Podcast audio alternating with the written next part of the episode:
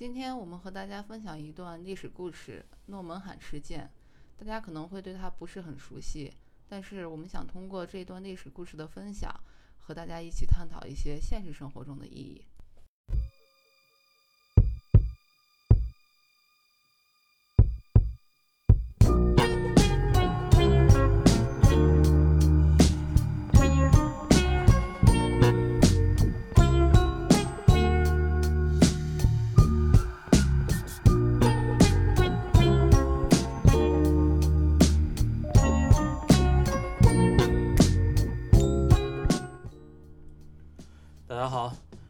久不见，这里是来日方长电台，我是波哥。我是台长，好久不见，好久不见。我是阿珍，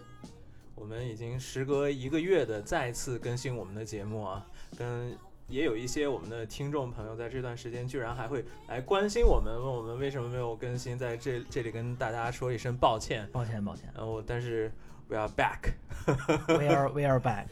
都怪波哥。不是，这不能怪波哥。一会儿一会儿节目里就自然大家就明白了就大家怪波哥，波哥怪生活啊。啊。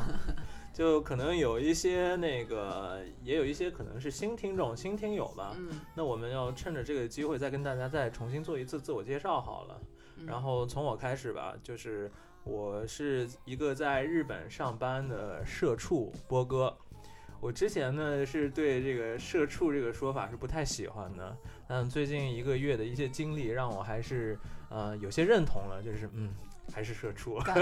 感同身受。感同身受，嗯，那接下来有请我们的台长来做一下自我介绍。嗯，我是台长，跟波哥一样，也是在日本的一家传统的比较传统企业里上班。哎呦，每天都能体会着日本传统企业的传统传统风气，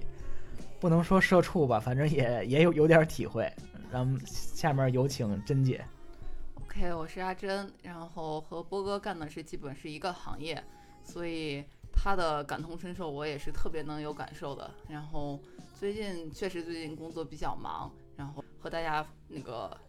呃有一个月没有见到，但是感觉过了好久是吗？就觉得 这一个月过得好好好长时间。对，就是我们做播客已经变成一种习惯了。嗯，然后就因为我工作方面的原因吧，就是屡次三番的爽约，就是每次那个已经箭在弦上约好台长来录音了，结果就包括昨天也是嘛，就是说啊，我们下午三点来录音，嗯结果两点呃接到公司的电话说要工作，嗯然后就又临时爽约这样，所以这一期节目一直拖更到现在。为什么说觉着离上次时间长呢？这回来的时候吧，平常我们都是一周或者隔周录对，啊，都不用那个太太多准备。今天我过来一看，拿出这麦克风时候，这麦克风上面积灰了，我就觉得这个时间过得有点长了 呃，已经已经很多都不熟悉了啊。对，所以还请我们的听众朋友这一期可以啊海涵，可能表现的又像是 rookie 一样了。当做第一期来听当做。第一期来听对，我们也是今年的真正意义上的今年的再开始吧。嗯没错，应该是牛年的，牛年的。嗯、对，那我们要不然跟大家介绍一下这一期我们的主题是什么？嗯，那个台长先跟大家说一下呗。今天跟您分享的这个主题啊，是一段比较冷门的历史，但是呢，它在日本历史上，甚至它对于世界历史间接上产生过非常重要的影响。它是发生在一九三九年夏天的诺门罕事件。这个事件呢，虽然它已经结束长这，嗯，距离现在已经有八十年八十余年以上的时间了，但是这个事件，这个事从这个事件的经过以及结果，我们能得得出一些经验，这些经验和教训呢，到现在还还还适用于我们现在的社会里，所以想跟您聊一聊这件事儿。对，就是这个事情啊，其实，嗯，可能在国人眼里的话，是一个就是比较小众的一个历史事件，嗯可能听说过的人也不多。可能在军事迷的眼里吧，啊。他可能没有斯大林格勒、什么瓜达卡纳尔岛这样这么轰轰烈烈，不是那么精彩的一个历史事件，比较冷门的一个事件嘛。对，但是它确实在很多就是在日本有影响力的作家呀，然后包括历史学家的眼里面呢，嗯，是一个有决定性的，然后非常典型的一个事件。没错，就包括我们喜欢的啊，半藤伊力也嗯。好，然后司马辽太郎也好，啊、甚至包括呃村村上春树，村上春树村也是村上春树的作品里面也经常有提及到这个事件。对，然后我们为什么想要把这个事件给跟大家做一个分享呢？是我觉得主要有几个问题，我觉得很有意思，值得嗯探讨一下。第一个就是跟组织论有关系的一个点，嗯这个就是有时候我们身处在一个组织里面，有时候我们会觉得这个组织为什么明明这件事情人人心里都觉得它可能会失败，嗯然后我们会觉得这个组织在朝着一个啊、失控的，然后会失败的方向在前进，但是没有一个人能能把这个事件、把这个趋势给停止下来。为什么会出现这种现象？而且对其实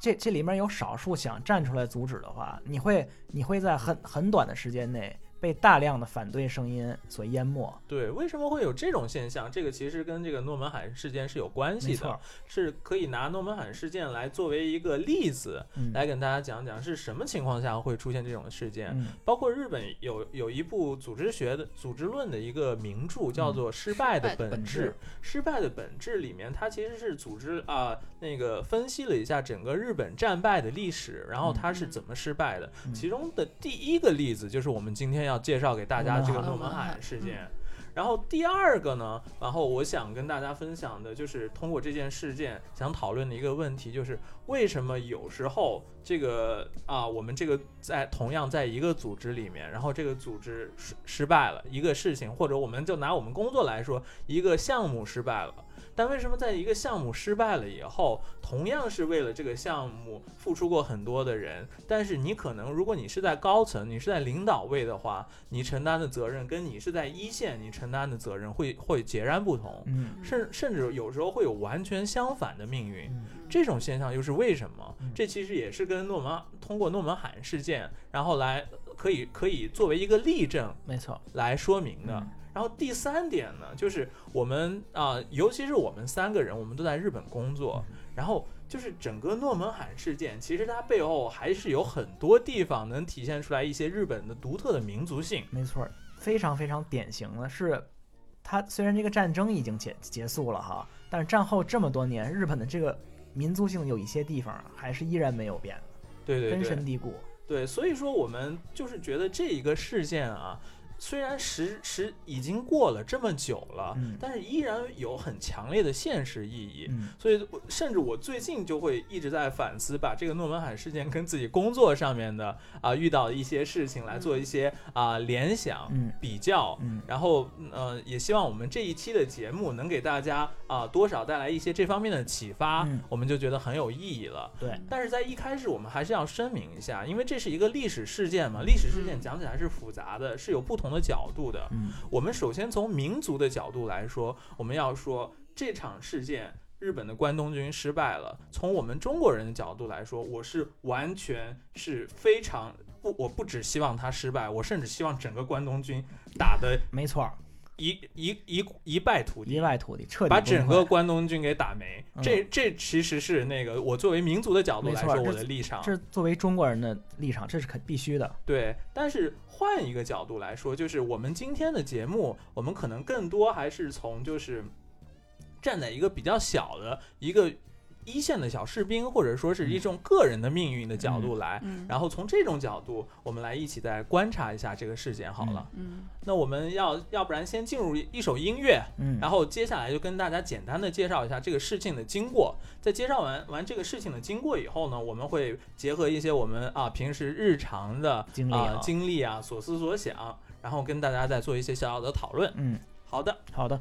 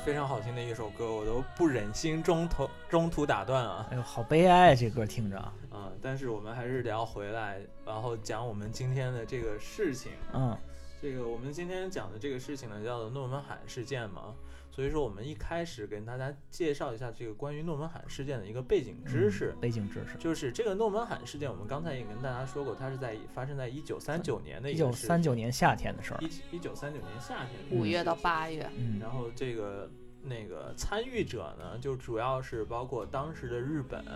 然后当时的伪满洲洲国国，然后包括当时的外外蒙蒙，还有外外蒙背后的苏联，苏联，主要是这四方参与的一个国际事件。没错。那我们要不然先来看一下，就是当时一九三九年的当那个国际的背景是什么样的？嗯嗯，那个台长跟大家介绍一下。嗯，这个主要分四个方面嘛。刚才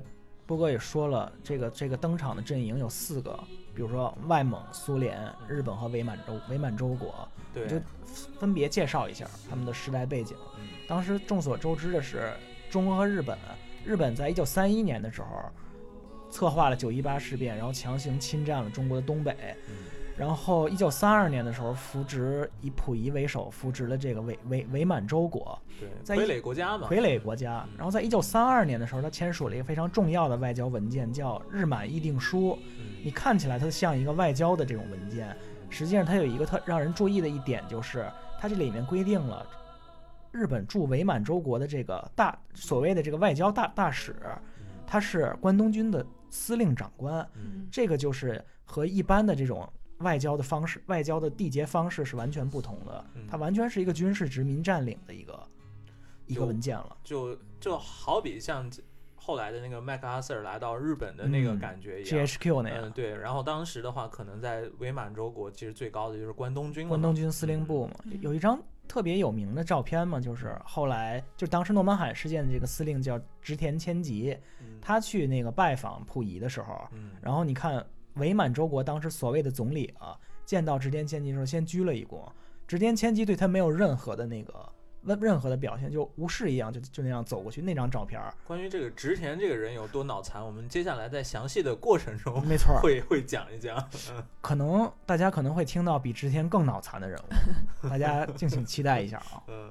所以我们接下来是在讲完了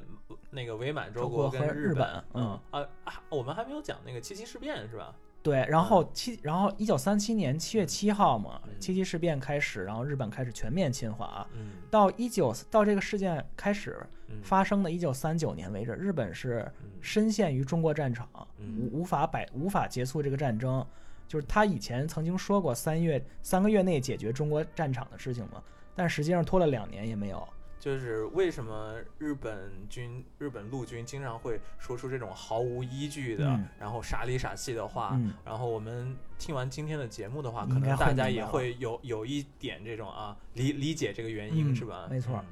那我们要不然再讲一下，就是包括那个外蒙跟苏联这一方面的情况。嗯，然后外蒙古吧，其实是那外支持外蒙古的势力是被是以前的前苏联这个国家。嗯，然后在三十年代初的时候，前苏联发生了比较悲惨的这种大清洗事件，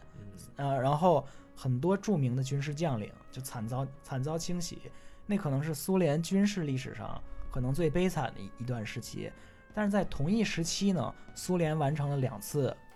五年的工业计划，嗯就是成为了世界上数一数二的工业强国，嗯，重工业实力，尤其是那个军事实力非常非强常强，非常非常强大的。包括我们等一下也会讲到这个日本，它在这场战役中嘛，也是一嗯直是过分轻敌，嗯所以他们当时也是不了解这个苏联的这个科技水平啊。嗯，关于日本是如何之轻敌，我估计大家听完应该是嗯应该是惊了，反正 他们超乎你的想象。他们还还幻想着是当年的日俄战争的时候的那个情况是吗？没没没没错儿，然然后后还有、还有一方面需要介绍啊，嗯就是这可能没有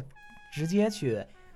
影响这场战争，是当时的纳粹德国，嗯当时的德国纳纳粹德国正处于它的正在崛起的这段这段时间，正在策划侵侵占波兰，嗯然后开启世第二次世界大战这样一个过程。然后以国际背景呢，就是大概以上的这些背景。诺门罕事件就是对，在这种错综复杂的背景下开始了。就因为当时国际背景确实比较复杂嘛，然后所以其实各方面的判断也是比是比较困难的，这也造成了那个呃日本方面当时有一些的误判嘛，嗯他们可能是觉得啊，你苏联可能是啊一直是想的是你你的敌人是在德国吗？嗯？在欧洲。所以所以说你肯定无暇顾及我们这个远东的亚洲的这些的事物，嗯。所以他们一直觉呃有有一种心理，就是嗯。苏联不会很认真的参与到这个诺诺门罕的这个边境边境冲突上面，然后但是他们不知道背后其实那个苏联跟德国当时是已经签订了互不侵犯条例，当时其实还没签订，嗯这个是哦在第二天第二次诺诺门罕战役的时候嗯，这等于在背后捅了日本一刀嘛。对，就是他们私下里面已经开始接触了，啊，对，然后好像是诺门罕事件结束的真正结束的第二天，呃，苏德互不侵犯条条例就就基本就成立了。就对嗯。就已经公开了。然后，然后还有一件事儿就是，嗯。为什么是是日本这么热衷于发动这场战役呢？就是他和德国曾经签订过一个叫日德防共协定的这样一个协定，就他们他们他们的目标就就是联手要牵制苏联这个社会主义国家。嗯日本在有德国这个强力盟友的，他有这个安心感之后，他才敢于进行如此疯狂，而且没有逻逻辑性的这样一个军事行动。对，然后，然后我们具体讲到这个诺门罕这个事件好了，嗯就是诺门罕这个地方呢，它它是在哪里？它是近，它是在那个现在的内蒙古跟外蒙古的一个边界上面，嗯然后它那个。最比较接近的大城市，国内的大城市的话，就是呼伦贝尔。呼伦贝尔，嗯、，对，然后是当时呢是，嗯，它直接的起因是因为当时的伪满洲国嗯跟当时的外蒙关于这个诺门坎边境的一些这个领土的纠纷。纠纷然后呃逐渐的演变成了一个呃由日本跟苏联然后为主力的一一个一场战役吧，嗯，对，然后造成了非常非常惨重的一个伤亡的结果，没错，对，然后最后这场战役的结果呢，还是苏联和外蒙方面得到了胜利胜利，然后啊、日本跟伪满洲国当时算是一败涂地，嗯，是属于体无完肤式的惨败吧？对应该是，然后呃这场事件啊，其实就是给我的一个感觉，就是从民族的角度来来说啊，嗯就会觉得就是这些弱国小国，嗯，然后当时你是不能把命运掌握在自己手里的话，很屈辱的一件事，很屈辱，然后你会就是就是你是不由自主的参与到这里面的，嗯。就是比如说，如果这个事情当时是没有背后的苏联或者没有背后的日本的话。就由中国跟外蒙去解决，或者嗯。说是哪怕是当时的伪满洲国和嗯外蒙去、去解决，嗯。我觉得也很有可能会会以一个和平的方式嗯。能解决这个领土纠纷。嗯。但是正是因为背后啊、嗯。苏联跟日本各怀鬼胎，嗯把这一个小小的事件变成了一个啊、要要流了很多血，牺牲了很多生生命的这样一个事件。而且这个事件吧，你看起来可能它不太起眼，嗯实际上它是开启了嗯嗯二次世界大战之后的这个潘多拉的魔盒，它是它可能是一切这种就是就是人类浩劫的起二战这种浩劫的起源，我觉得有可啊能。太平洋战争之类的，就是所谓的蝴蝶效应嘛，嗯就是有一些历史学家他们会会嗯主张这个诺门罕事件其实是二战的真正起源，嗯是为什么呢？是因为日本在诺门罕事件以后吃到了苦头，知道当时日本内部是分成两个路线，北进跟南进对，北进跟南进，就是呃一一派是主张是我们应该去北方发展，嗯北方是我们的生命线；一派主张是我们要去南方发展，南方是我们的生命线。嗯结果他们北方才出了第一步，出了那个诺门罕以后，嗯发现这个苏联是完全他们惹不起的，碰了一鼻子灰，嗯然后他们就啊这样他们的这个。呃，主主张南进的这个路线，然后占到了上头，所以才引发了之后的包括珍珠港事件啊，嗯等等等等，嗯整个是啊、太平洋战争才嗯开始的嘛。嗯所以说它的历史意义还是啊、有非常深远的历史意义的这样一个事情，是吧？嗯，没错。而且如果经常比较喜欢日本，就是昭和前期这一段历史的朋友，应该知道听说过，就是昭和在战争时期有一个名词叫陆军的暴走。其实真正陆军开始暴走的话，应该是从这场诺门坎战役真正开始了，陆嗯陆军陆军的暴走。嗯，也是比较典型的吧。我也不能说他是从诺门坎事件开始的，嗯但是他当时是暴走的，已经是无法控制了。无法控制了，就是哦，你比如说是那个，包括九月八也好，七七也好，其实嗯也是陆军的暴走。暴。走。但是这一场你能看出来，这个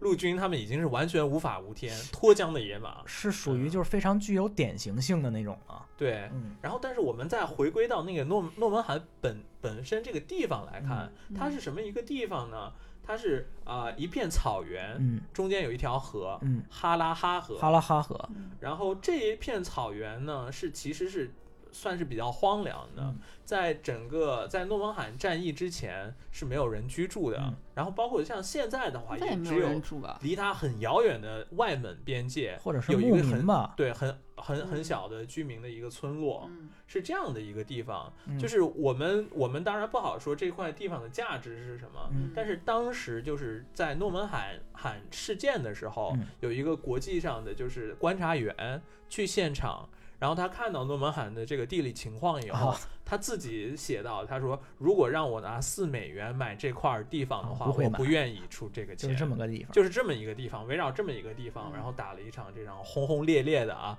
然后牺那个牺牺牲惨大的一个一个战争啊、一。个战争。然后再补充一点啊，这个这地方有一个地理特征，它这个地方呢，一个哈拉河河西岸是一个地势很高的地方，嗯哈拉河河东岸呢是一个地势相对较低的地方，两边最大的那个海拔落差达到大概三十米左右。嗯然后呢，哈拉哈河这条河是一个是这个呼伦贝尔草原这个地区呢，可能说是唯一的一条淡水河。嗯这个和我们以我们过一会儿要讲到的这个战争的经过，你能看出日本军队的这些疯狂举动嗯，是有相关的联系的。对。那好，那我们接下来的时间呢，嗯跟大家就是讲一下这整整个战战战斗的过程好了。经过，它嗯，主要是分成两部分，就就是有第一次诺门罕事件跟第第二次。次诺门罕事件。实际上它第三次它不能叫一个完全的战斗了，它只是也有，其实名义上也有第三次的诺曼罕事件，但是它在几天的时间内嗯，就已经结束，没有没有太大的嗯。大规模的战斗，在最后。嗯胎死腹中的那种感觉，胎死腹。中的那种。嗯，那好，那我们稍微休息一下。嗯，嗯，Thank you.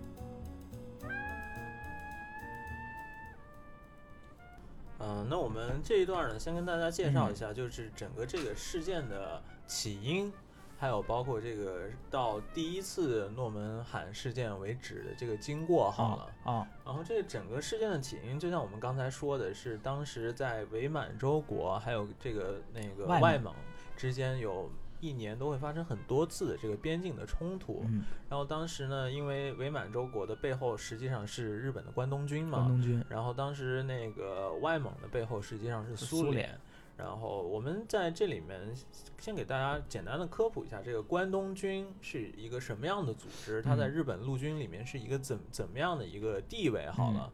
那个台长他这个关东军跟这个日本的那个陆军中央，它其实是属于就是日本陆军中央下属的一个很大的一个很大的一个组织。一个组织，嗯然后是在其实，在当时的整个伪伪满洲国是整个控制整个伪满洲国，嗯，负责整个伪满洲国当时所谓的国防的的这样一个国防呢，这样的一个组织是吧？嗯，呃，但是它那个关东军它。因为它是那个组织很大嘛，嗯。然后它跟那个中央陆军的关系，名义上是它是肯定是隶属于上下级的关系，的，嗯，但是他们其实是两个组织之间，很多时候没有那么明显的这种命令的从从属关系，是吧？没没错。在整个这个诺门罕事件里面，我们可以看到，对对，而且跟大家科普一下，就是日本这个当时的日本军队，它的这个上下级层级的这个设置，可能和世界很多国家都不太一样。世界上其他国家的应该是司令以及军队的长官，他是军队的最高行政权力长官，但是日本不一样，日本是一个日本的陆军是一个参谋至至上的这样一个组织，嗯。他们的作战计制定作战计划的参谋，可以说是实质上这个战实质上领导陆陆军的最高最高权力的这样一批人，甚至于在在前线组织进攻的这这些上这些中将大将们，他们他们要时时听命于这些在名义上比他们官级低的参谋，这个是日本陆军非常非常特殊以及特别奇葩的一点，这是在任任何国家都没有这样的现象。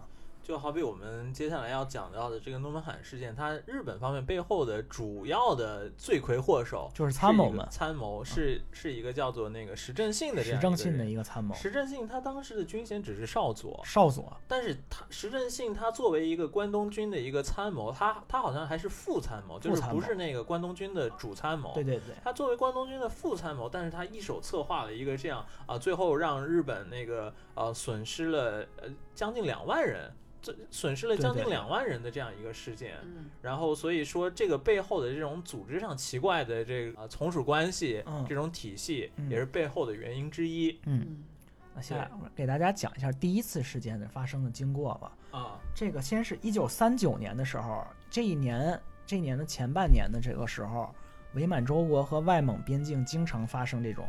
边境冲突，好像一年会有上百次，上百次这种这种边境冲突。然后为了解决这个问题呢，当时的关东军，呃，关东军参谋部的这个参谋少佐叫石正信，嗯他向关东军司令部提出了一份儿叫做呃满苏国境纷争处理纲要的这样一个这样一个文文件。就是之前呢，对于这种那个呃伪满洲国跟那个苏联啊还好、也好，外蒙也好的这种嗯。国境冲突，当时是没有明确的这种规定吧，他们嗯。内部的。但是其实是中央中央呢，它是有他们的那个主导的思想的，主导的思想就是不要把这个东西扩大这个，扩大这个战线，不要不要生事儿，嗯，因为当时他们对于中央军来说，关东军，你们我们期待你你的就是赶快把这个啊，你们跟中国战场的事情事情把这个给解决掉，把这个跟中国的战战争给结束掉，然后不要在这种无止境的这种这种内耗扩扩大下去了。嗯然后他们所以说呢，其实中中央是有中中央的思想的，嗯但是石振信这个人呢，他主导写出来的这个文件，就是刚才说的那个叫什么啊、满苏苏国境满苏国境什么纷争处理纲要，嗯，纷争处理纲要，他这个纲要其实是完全跟那个中央的这个思想是是完全相反反的。他这里面有有有一条让让人匪觉得匪夷所思的是嗯什么？你明明中央的参谋本部下达的指令是不要扩大边境冲突，嗯在边境解决即可。他写他从中加了一条，直接改变这个整个世界进程的这个事件进程的这个这个条例。他写到，如果他如果这个冲突在升级的升级的情况下，日本关东军以及伪满中国军队可以越过边境去进攻苏联和蒙古的军队。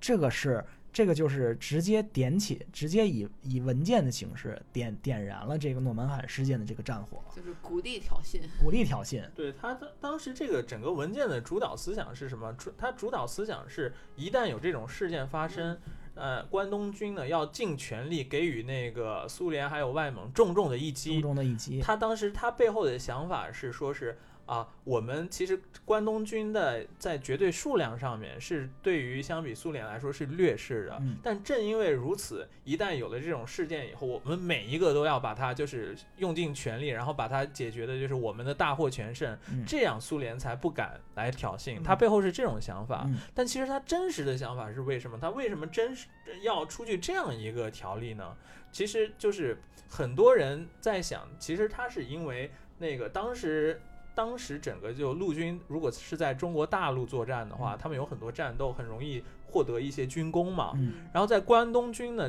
在那个伪满洲国的话，他没有机会进行战斗，是或没有战斗就没有军功嘛。嗯所以那个其实有可能他是为了要要去主动挑起一些战斗，好让自己的那个履历书显得更加辉煌自。己的仕途，升官发财。对，升官发财，其实没准是他这个文件背后的思想。从就他以及嗯从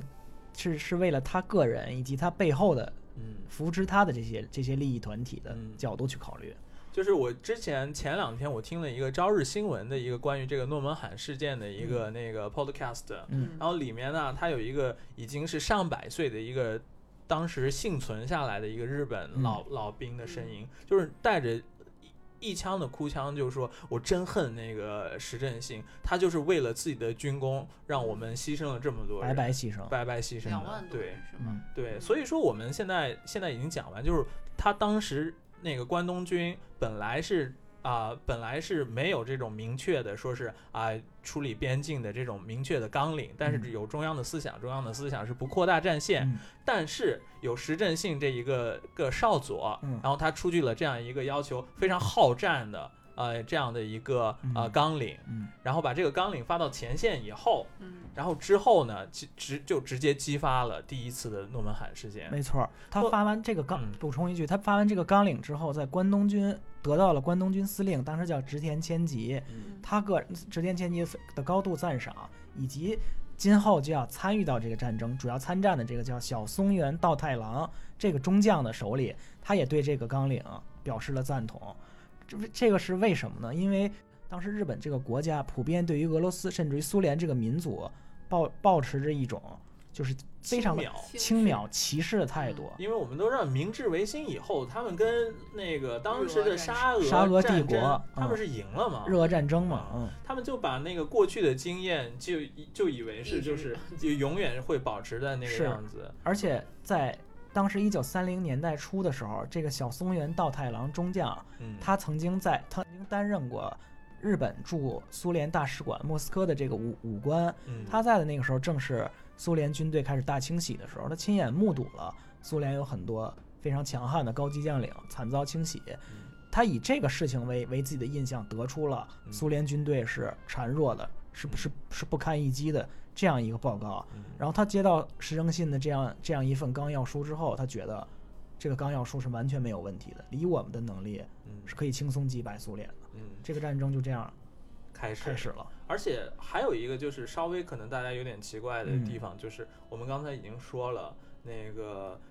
呃大本营的思想是不要惹事儿，嗯不要找事儿，你乖乖的在那儿嗯呃呃在在守好边境守好边境就行了。嗯然后但是呢，他们下面却是出了一个这样完全意见相反的一个纲领，嗯那中央难道没有任何表示吗？这这里面就得就得说了，还中央还真是没有任何表示，没有没有任何表示。他们把这一份文件发给陆军中央以后，陆军中央对这份文件没有做任何批示，然后，所以因为这个行为，呃，关东军他们自己的解释就是，那你既然没有反对，肯定就是认同、认。同，这个背后是一个什么什么感觉呢？其实是当时的关，当时的陆日本的陆军中央呢，他是要给那个关东军面子，嗯所以说他们不想要要主动命令啊，或者说说 say no 啊，来驳回那个关东军的面子。是，而且再补充一点啊，日本日本大本营陆军大本营的这个他们这些参谋嗯是属属于他们日本陆军军人中最精英的地方。他们同在在制定你比如在中在中国战场的这个政策的同时，他要兼顾比如说太平洋或者世界其他部分的这个作战方案。他们当时给关东军的其中有一个特别耐人寻味的方案，就是我们还要每天处理很多不同的作战方案，考虑全体的内容。如此简单的边境冲突，你们应该自己考虑，自行去解决这个问题这。好像你领导跟你说的话呀。哦，反正以前遇遇遇到过这种这种情况，然后然后这这这种情况下呢，然后关关东军得到这个反馈之后，就觉得啊，那那我们自己去亲自解决应该是没有问题的。嗯，然后关东军的暴走就开始了。总之就是中央他对于这种他明知道地方的这种陆军有可能会有这种想要找事儿、想要挑事儿的这种思想，嗯但是他们还没有做出来一个明确的反对的这样一个姿态，嗯这也是背后的一个原因，是吧？就是也嗯也也也有可能代表了这个陆军的上层部不太想嗯，承担这个事情的责任的这个。对对对。嗯然后所以说呢，在下发了这个文件以后不久，然后就又出现了一次呃，在那个外蒙还有跟那个满洲国边境的一个小的纠纷，嗯就发生在我们今天要说的这个诺门罕的这个地方，哈拉哈河附近嘛，哈拉哈河附近。当时发生了这个事件以后，整个关东军中央的这些参谋，其实没有一个人知道诺门罕这个地方的这个地名，嗯没没错。他们，甚至都不知道这是哪儿。嗯。但是发生了以后，他们当时的那个小小松原，嗯。小松原就是那个二十三军的那个长官司令师团师团的中中将嘛，他中将，嗯。对，他是他他是那个师团的啊、负责人嘛。，number one 嘛，嗯呃，然后在他的管辖范围内有这么一个叫做啊、诺门坎的一个地方，嗯然后发生了一个这个事件，他就当时决定依照这个纲领，然后要狠狠的反击，嗯，然后这就是第一次诺门罕事件的开始。对对二，二十三师团就是驻扎在诺门罕附近去守边境的那在海拉尔附近嘛，对，但是它是一个专门负责，但是是一个嗯对新组织的一个的三九年非常新的一个师团，啊就是它还没有成为经过非常精良的训练以及长期的这种培训，好像在这次战斗之前，他们都没有战斗训练过，他们只进行了他们是新半兵嘛，对半年的叫做耐寒训练。就是因为他那个内蒙古大草原，可以想象这个冬天是非常非常寒寒冷他们冬天没法没没没法训练，就是只经过了耐寒训练，然后结结果这个那个第一次诺门罕事件是五月嘛，嗯他们还没正没有经过太多的军事训练，然后就开始了这么一场，嗯。啊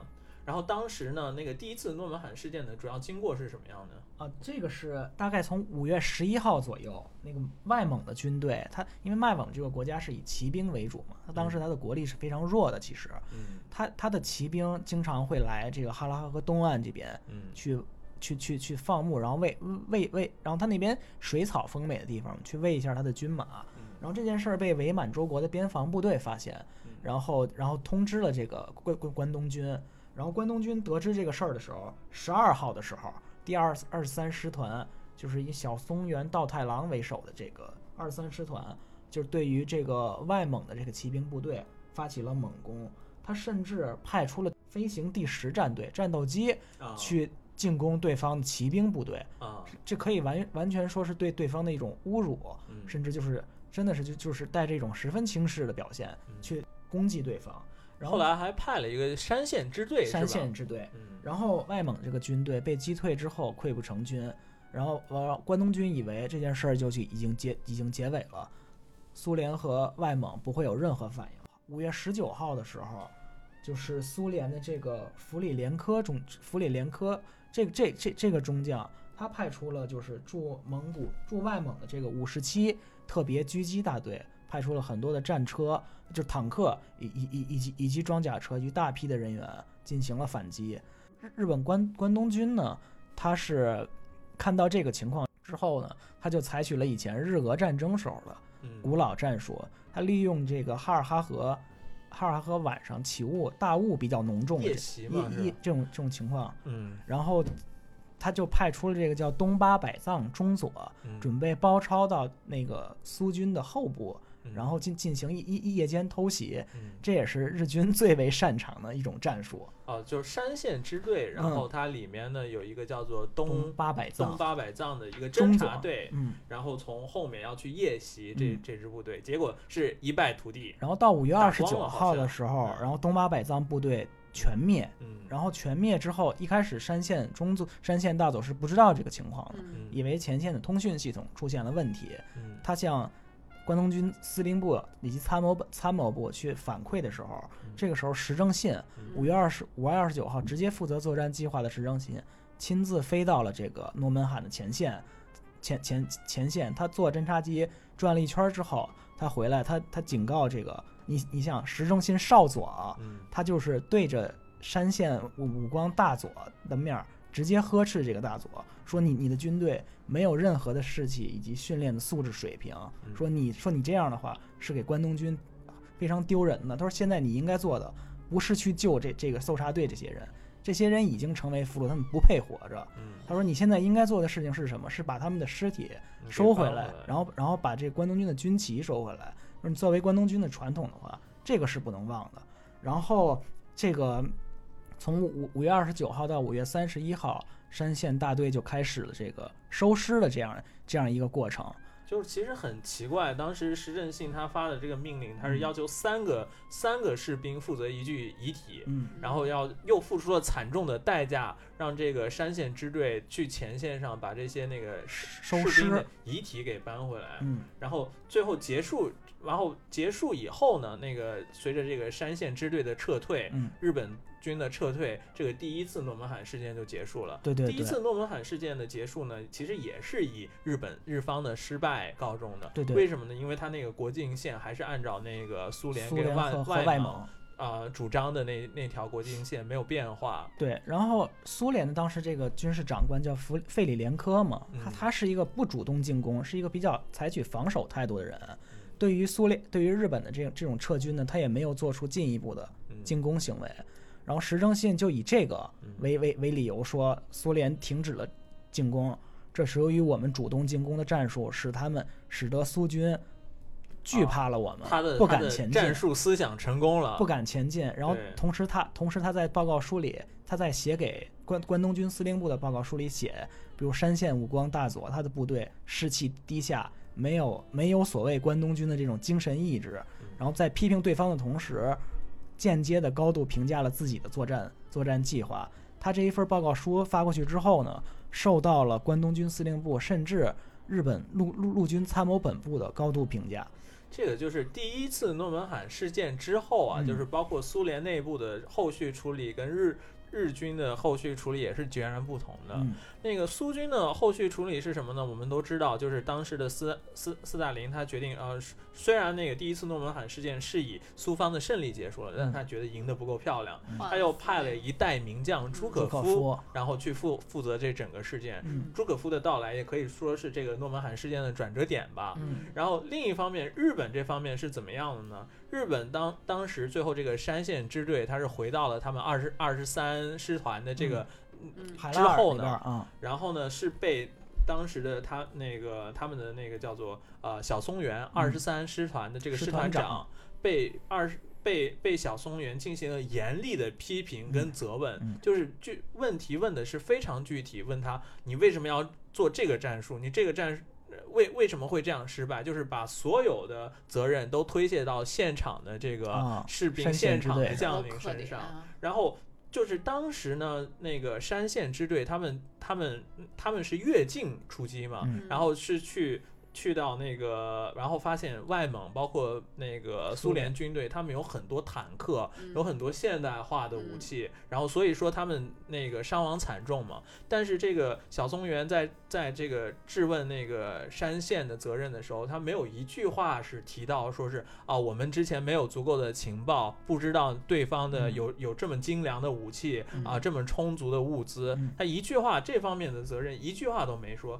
说的全部都是啊，为什么你的你你的士士兵那个啊、不够团结？为什么你们那个战战斗的意志不够旺盛？嗯为什么最后会打成这个样子？所以说我们能看能看到第一次的第一次事件之后呢，对于整个那个日军内部是没有带来任何成长，还有任何教训。然后第一线士士士官士兵，他们带着宝贵的经验回来了以后呢，但是受到的都只是责任、责任和责冷眼备和和冷眼，而且然后没有任何有有意义的针对性的对，战略部署。而而且真正第一次参与参与第一次诺曼罕事件这些这些士兵，他们在一段时间内禁止与国内的家属通信，就是啊真他他，因为日本关东军为了防止这这场战役真正的情况流到日本国内，会影响日本全国对于战争的士气，嗯所以就严禁他们说出真实的情况，这嗯个是特别可怕的，其实是特别可怕的一件事儿。嗯，那那我们接下来再说一说第第二二次次诺门罕事件，嗯稍微休息一下。嗯。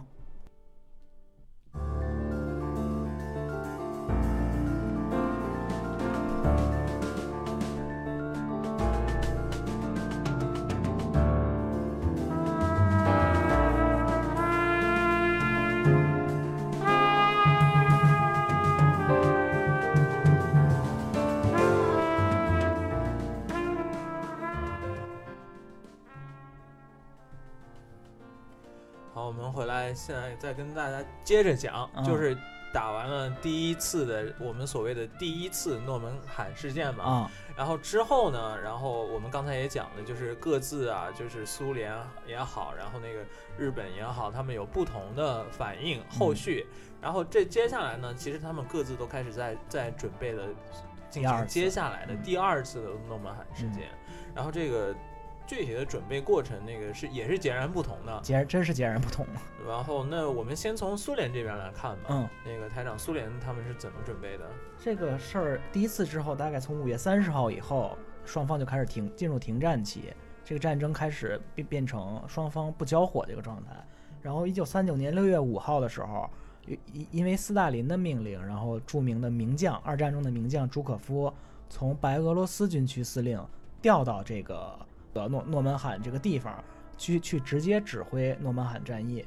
然后从然后朱可夫到达这个诺门罕战场之后，他马上开始命令修这种纵深的防御工事，同时把自己的指挥阵地也迁到了距离战场非常近的地方，然后同时开始了非常充分积极的战备准备。你比如他修建了修建了专用的饮饮饮用水的管道以及饮用水消毒的装置，然后呢，就是从苏联国内运来了大量的武器。粮食，然后军弹药辎重，然后到一直到六月十五号左右，对于对于第二次要爆发的这个冲突，做了已经武装到牙齿的十分充分的准备。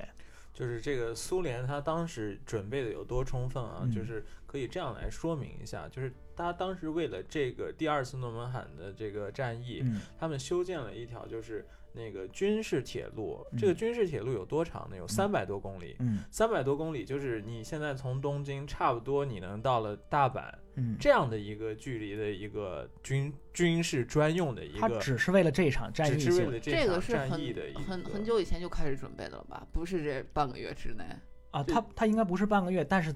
它能在短时间内准备成这样，你想嗯想，然后它还有另外一个呢，就是它修建了三个很大很大的这个防御工事。嗯这防御工事每一个有多大？就是说每一个防御工事都有这个呃，我们日常在东京工作，我们知道东京它里面有一个叫做山手线嘛。嗯山手线那一圈呢，可能是东京最核心的那一片区域，嗯有点像我们在北京说是一环、二环那个感觉。嗯然后它有那么大的这个这个山手线内环那么大的防御工事，它一共修建了三个。你你想想，但是可怕的是什么？可怕的是嗯，日日本方面对对这些都是一无所知。对对对，而且他们本来地势就很好嘛，是吧？对对苏联这边算是在地势高的地方。而且更有意思的一点，可能对这个历史感兴趣的，听说过佐尔格这么一个人，传奇的间谍。嗯，他是当时他是德国人嘛，他是他的身份是那个明面的身份是那个德国驻日本大使馆的一个嗯秘秘秘书官，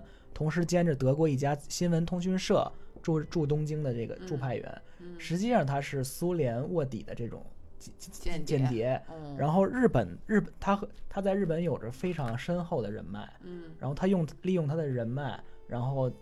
源源不断的将日本军方、日本国内的情况嗯，以第一手的速度直接发给克发发给克里姆林宫。哦，所以说，在这个战备准备的时候，苏联已经把日本的情况摸得一清二二楚，而日本嗯就真的是 一言难尽了，一无所知。一无所知，真的不。只是说一无所知吧，就是呃，就是当时苏联他们还就是朱可夫还命令前线的一些士兵去嗯修建防御工事的时候，修建了一些就是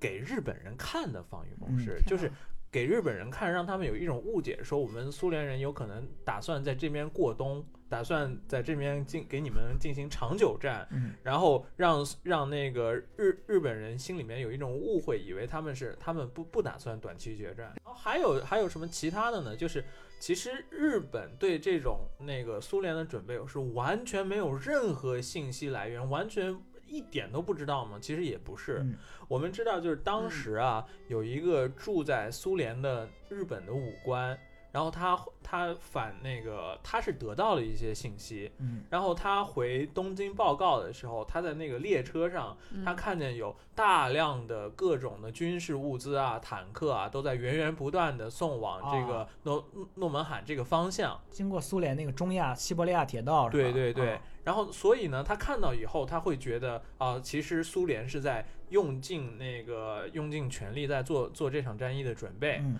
然后所以说他把这个情况呢，他先是到了那个关关东关东军总部以后，他跟关东军总部做了一个这种相关的报告，他嗯就是说苏联他们现在其实是做了非常充分的准备，他们的物资。嗯。然后他们的军事水平都非嗯常高，嗯。但是他做完这个报告以后，遭到遭到的这个关东军的那个司令部啊，还有这些参谋们的，强烈的反对，就是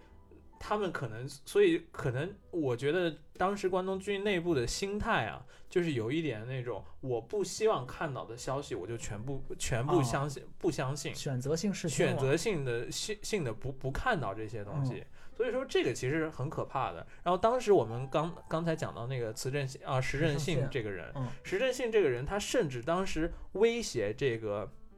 就我们说的这个带回来了那个苏联情报的这个武嗯官，他甚至威胁说，如果你要是回了东京，你还这么说，一些右翼青年可能会杀掉你的。嗯他就就这样对面对面对真实的消消息以后，他们当时其实就是可能整个环境都是你知道真实的消消息，你都没法说出来的这样一个环境。嗯就日本就是掩耳盗铃、自欺欺人，欺皇欺人帝皇帝的新装。对，就是 这种感觉。所以我们讲完那个情报方面，也讲完这个苏联的准备，嗯然后日本方面的准备是怎么样？日本方面准备，刚才波哥也涉及了一点儿啊。日本方面准备呢，他在人员辎重方面也进行了一定的补给。然后为为了这这次，因为因为在第一次会战的时候，他他们发现了自己在重装甲方面和苏军的不同，从日本国内调来了不就是战战车第一联队，嗯这是当时日本坦克嘛，是吧？坦克第一联，这是日本当时国内唯一的嗯，坦克联坦克联联队。那我们等一下还会讲，就是具体的开战了以后，它这个坦克联队的用法是，真的是，它这个用法真的是嗯，真的是非常的奇葩。就是不彻底，就是嗯，匪夷所思的用用用法。然后呢，呃然后呢，为为了应对第二次可能爆发的第二次冲突，然后关东军的参谋部少佐石正信他又写了一份应对第二次冲突的作战方案。啊，这次应对第二次冲突的方案呢，它是打本打算调一个那个师团，调一个师团，第七，他本来是打算调第第七师团，第七师团是这个关东军内部的精精英王牌王牌师团。然后。打本来打算调这个第七师团呢，去这个原来第二十三师团负责守卫的这个诺门坎坎坎这个地方，嗯，然后呢，他们打算调这个第七师团深入到那个就是本谁都是认同这是啊、外蒙的这个、嗯这个国境的这个深入外蒙国境内部，然后主从动出击，对，然后从后面包抄这个啊、苏那个苏联还有外蒙的部队，嗯，是这是他施正信当时的这个计划。是是是但，他这个计划其实是有很大的问题的，嗯很大的问题在哪儿呢？就是你这种一个越境嗯，出击，这个本来是只有天皇才能下的命令，嗯但是他们他们当时整个关东军最后内部 探讨出来的结论就是，呃我因为这个保卫边境这个事儿是我们关东军本来的责任，嗯，所以这个是事儿我们我们不用报告天皇也可以。而且这个事儿是一个先斩后奏的事情。对，石正信签署这个命令的时候，嗯他不是以个人或者参谋参谋部的命令，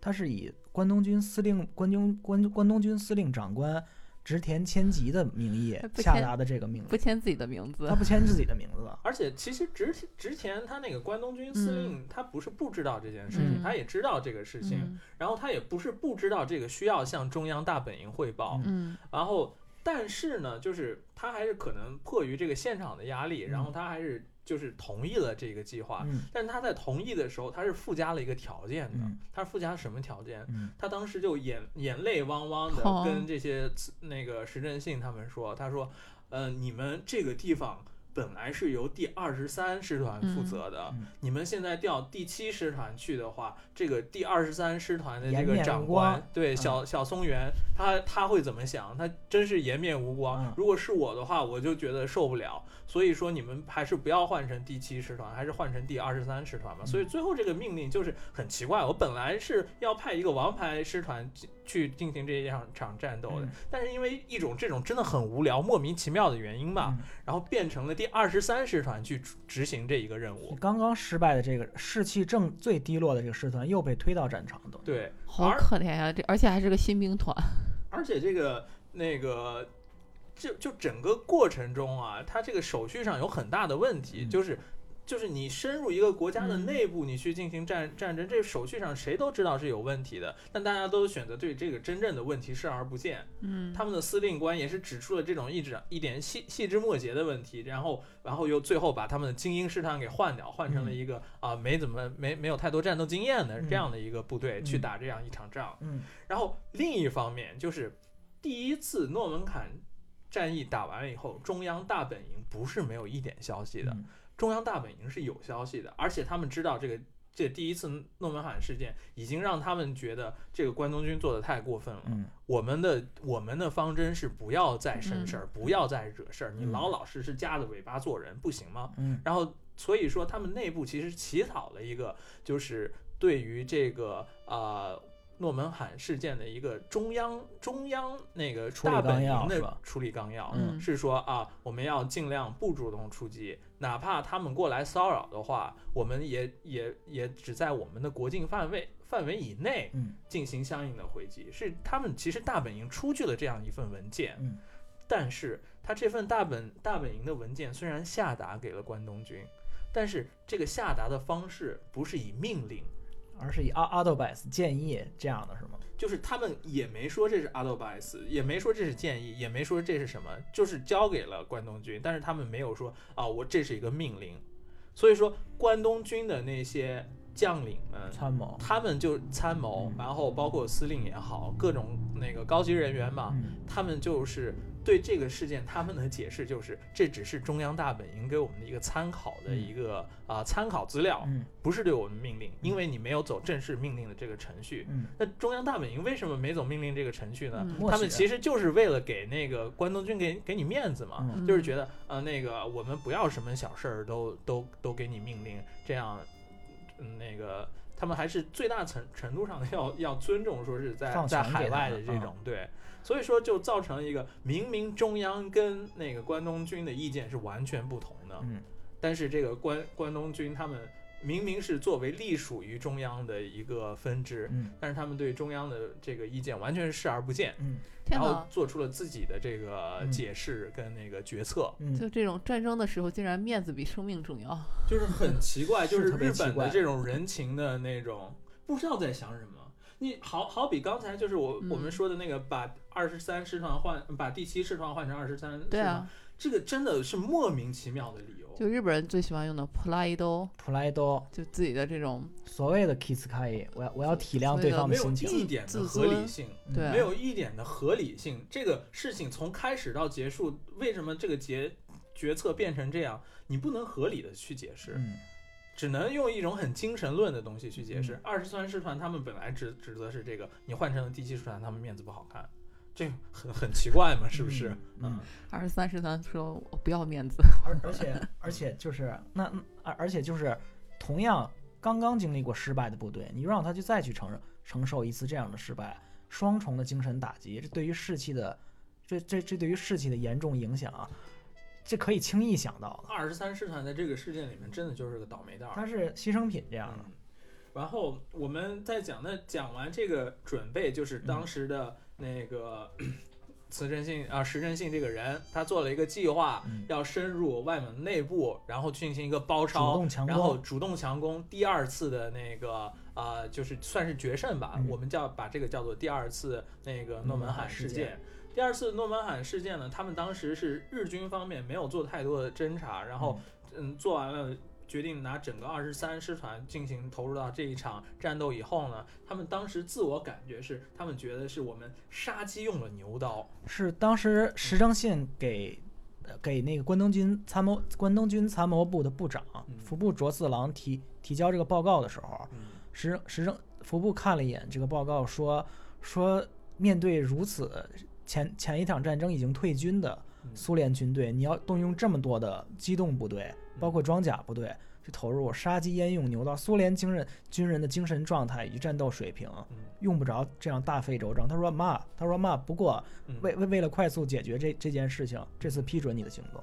但实际上我们后来看来，这是多么的可笑啊！可笑到极点。就是在那个包括弹药水平啊各方面的水平上面，其实是苏联跟日本当时的10比一嘛十比一的这样一个比啊例。人哪里来的自信啊？人家发一百一百门炮的时候，嗯你只能发啊一门炮，但是他们当时已经觉得哇，我们用了这么多兵，已经是完完全可以碾压式的了。而且当时嗯当当当当而而而而且当时在那个关东关东军司令关东军的上上下下里面，甚至到最基层的士兵里面，他们他们他们有所谓的军人训示里面，嗯他们的一直的假想敌是苏联嘛，在那里面写着就是苏联军人的特质是什么？就是军事素质比较低，比军事素质不高，然后头脑的反应能力不快，然后呢贪生怕贪生怕死，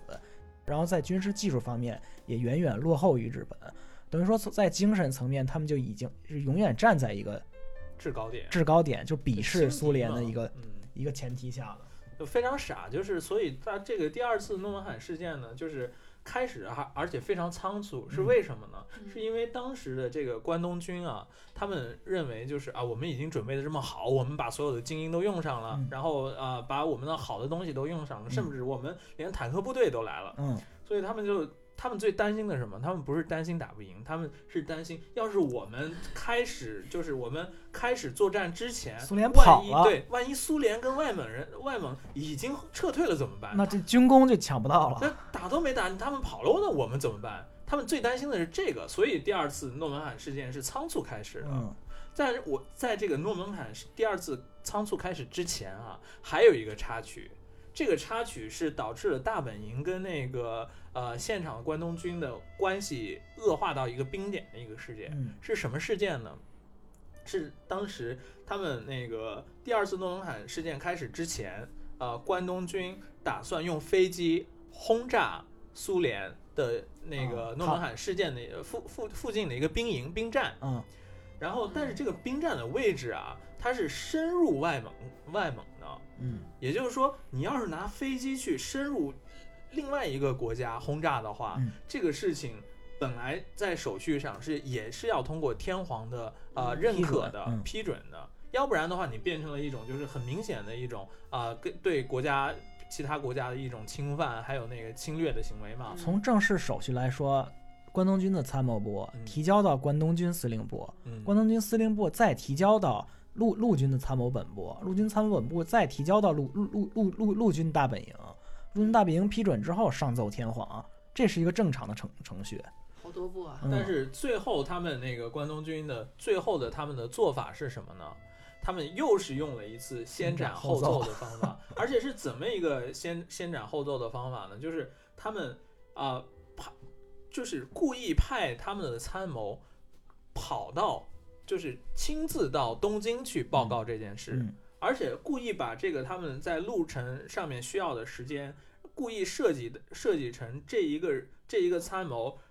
可以报告这件事的时间，刚好是在他们轰炸结束以后的第二天，啊，就人为拖延时间嘛。人为拖延时间。所以说，就是当时他们那个哦就是我打算要报告，只是打算要报告，但是结果其实报告的时候，就是这个轰炸已经轰炸既完事实了。已经是既既成事实了就跟。他们弄珍珠港的时候一样。嗯，但但是这又不一样这了，这个不太一样他是对他自己内部的上层，哦然后是用用用这种这个小儿科的这种、嗯这种这种这种手法吧，然后欺上瞒下的那种嘛，对。然后当时大本营其实也是震怒的但是也没办法了，你轰炸已经轰炸完了，嗯而且当时大本营一知道这件事以后呢，是打电话到那个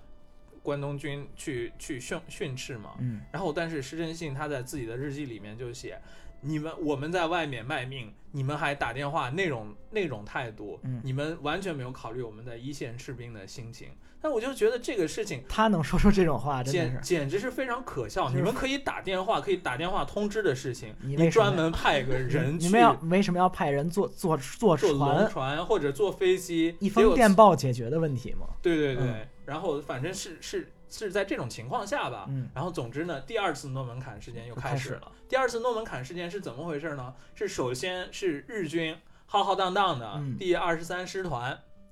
然后深入到那个外蒙内部去，嗯然后打算从后面包抄那个呃苏联跟那个朱可夫的军队嘛。嗯然后，但是到一进去以后就遭到了激烈的抵抗。他们对没没想到，就是嗯苏、苏联跟外蒙有那么多的坦克，对，按照时间序列，我给大家就是嗯串一下，这样比较可能比较清晰啊。嗯大概在六月六月上旬的时候，日日本开始主动挑衅苏军，他就是他向哈拉哈河附近大举开始进攻。在大在大概十七六月十七号的时候，朱可夫指指挥了前线苏蒙的那个士士兵进行了猛进行了猛猛烈的反攻。仅在就是六月二十五号这一天，就是关东军就损失就就战死四千四百人，一天之内战死这么这么这样的数字，这在就是二次世界大战之前的战争是极为罕见的一件事情。可以想象当时的现场非常惨烈啊。是是是，对一个非常有代表性的，就是说后来有很多日本人，嗯然后再去看那个那个战场的那个遗址的时候，嗯会发现有很多那个那个汽水瓶子。嗯就为什么会有汽水瓶呢？是当时面对这个呃苏军的坦克钢铁洪流啊，钢铁洪流，嗯日军他们采用的对应方法是拿那个呃叫做火焰瓶。啊，他们就是拿那个喝空的那个喝喝空的那个汽汽水瓶水瓶儿，然后里面倒上汽油，然后他们投掷投掷，然后他们当时说是坦克，他们也有坦克的缺点，不也叫什么什么弱点，嗯朝那个弱点投掷这个呃火焰瓶，瓶是他们应对坦克的方法。嗯就这个汽水吧，嗯现在在大家在日本还能喝到，就是每个嗯超市都有的米米次亚赛的。啊，对对对，这这是也是一个题外话，题外话日本比较老的一个汽水的牌子。对。日本其实不是当时在战场上不是没有坦克，他们也把我们刚才也讲了，他们嗯也把坦克派入到了这场战斗中，嗯而且他们的坦克虽然说是坦克的那个性能比苏联的要差，但是毕竟有坦克的保护的话，嗯还是嗯怎么说呢？呃，还是呃至少能势均力敌吧。嗯但是因为他们这个坦克太少了，太珍贵了，所以打了一半儿以后，然后让那个最后他们上面下达的命令是让那些坦克又全部那个撤撤退回撤，只剩下人肉来对抗这些坦克，是还有包括那个苏联的炮兵啊这些。是嗯坦克也没什么用嘛，没有什么用。接着跟大家其实坦克是有用的，但嗯是他们比起一线的士兵，他们更珍惜这个坦，克。就这个坦克点是没什么用的嘛。对，接接着跟大家按时间分析来说啊，刚才马哥也提到空袭嗯对地方兵营、机场这件事儿。嗯六月二十七号的话，石正信就是他写出的这个，按他这按他这个作战计划来说，在先斩后奏的情况下，空袭了苏蒙联军的这个塔姆斯克机机场。嗯在这在这件事儿之后，石正信就是石石正信，他写了一封报告，将这次空袭的成果写为辉煌伟大的胜利。他说这这个这个是在第二第二次诺门罕战役之中非常典型的一件事例哈。然然然后呢，按照他的计按照按照他的计划，这次他从日本本土派来的这个战车第一联队，就是、嗯就是这个战车第第第第一联队是要起什么作用呢？是要起像上第一次诺门罕战役的东巴北藏中佐探探查队一样的作用，深入借借是深入敌军的后方进行夜间的偷袭，嗯。然后呢派第二十第二十三师团小松原道太郎中将在在在在正面在敌敌军正面硬刚苏军。嗯。他的其实第二次作战的方案呢和第一次和第一次几乎是没有任何区别。那个战争战车联队就是坦克联队是吧？坦坦克联队，然后众所，然后这样的，他以如如如此贫弱的战备去挑战苏军的结果，大家就是可以想象，七月二号的时候，然后山县武光大山山山山山县武光的部部队几乎全军覆没，全啊。全军武光就是二十三团，二二十三二十五二十三师团里边的哦大大佐，哦，然然然然后呢，在在正面进攻无果的前提下，嗯。石正信就是按照石正信的作战计划，嗯。日军开始了渡过这个强攻哈尔哈河、嗯渡河的这个计这这这个计划。嗯当时按照石正信的这个企划书里所所写，他所挑选的挑选这个渡河河岸呢，双方河双方那个东西岸的距离河宽大概是在六十米左右。嗯按照当时关东军所携带的这种工兵部队的嗯战战战略资材的数量来说，铺一铺一个就是六十米到七十米的这样的桥梁嗯是没有问题的。但实际真正的工兵连队到达河岸的时候，他们真的就是啊，真真就是吓破了胆，就是说不出一句话来。经过实际测量，两边河岸的宽度大概在二百米左右，天哪，二百米不叫误差吗？这就是是是错误吗？这么基础的这种嗯啊，呃为什么会出现这么重大的错误？是是是嗯，就是特别重大重大很幼稚的水水平的这样的这样的一个这样的一个错误。嗯而且这个渡河作战难度难在什么地方呢？嗯你要从日军要从这个哈拉哈河的东岸去向嗯。西岸进行进攻，嗯。西岸的海拔是要高于东岸三十米的，嗯。而且在西岸的阵地上，嗯，苏联的火炮部队以嗯及装甲车等着呢。已经已经在已经在等待日日军的到来，在这种人员人员战备士气都不足的情况下，石正信的石正信他向前线传达的命令嗯。就是强攻，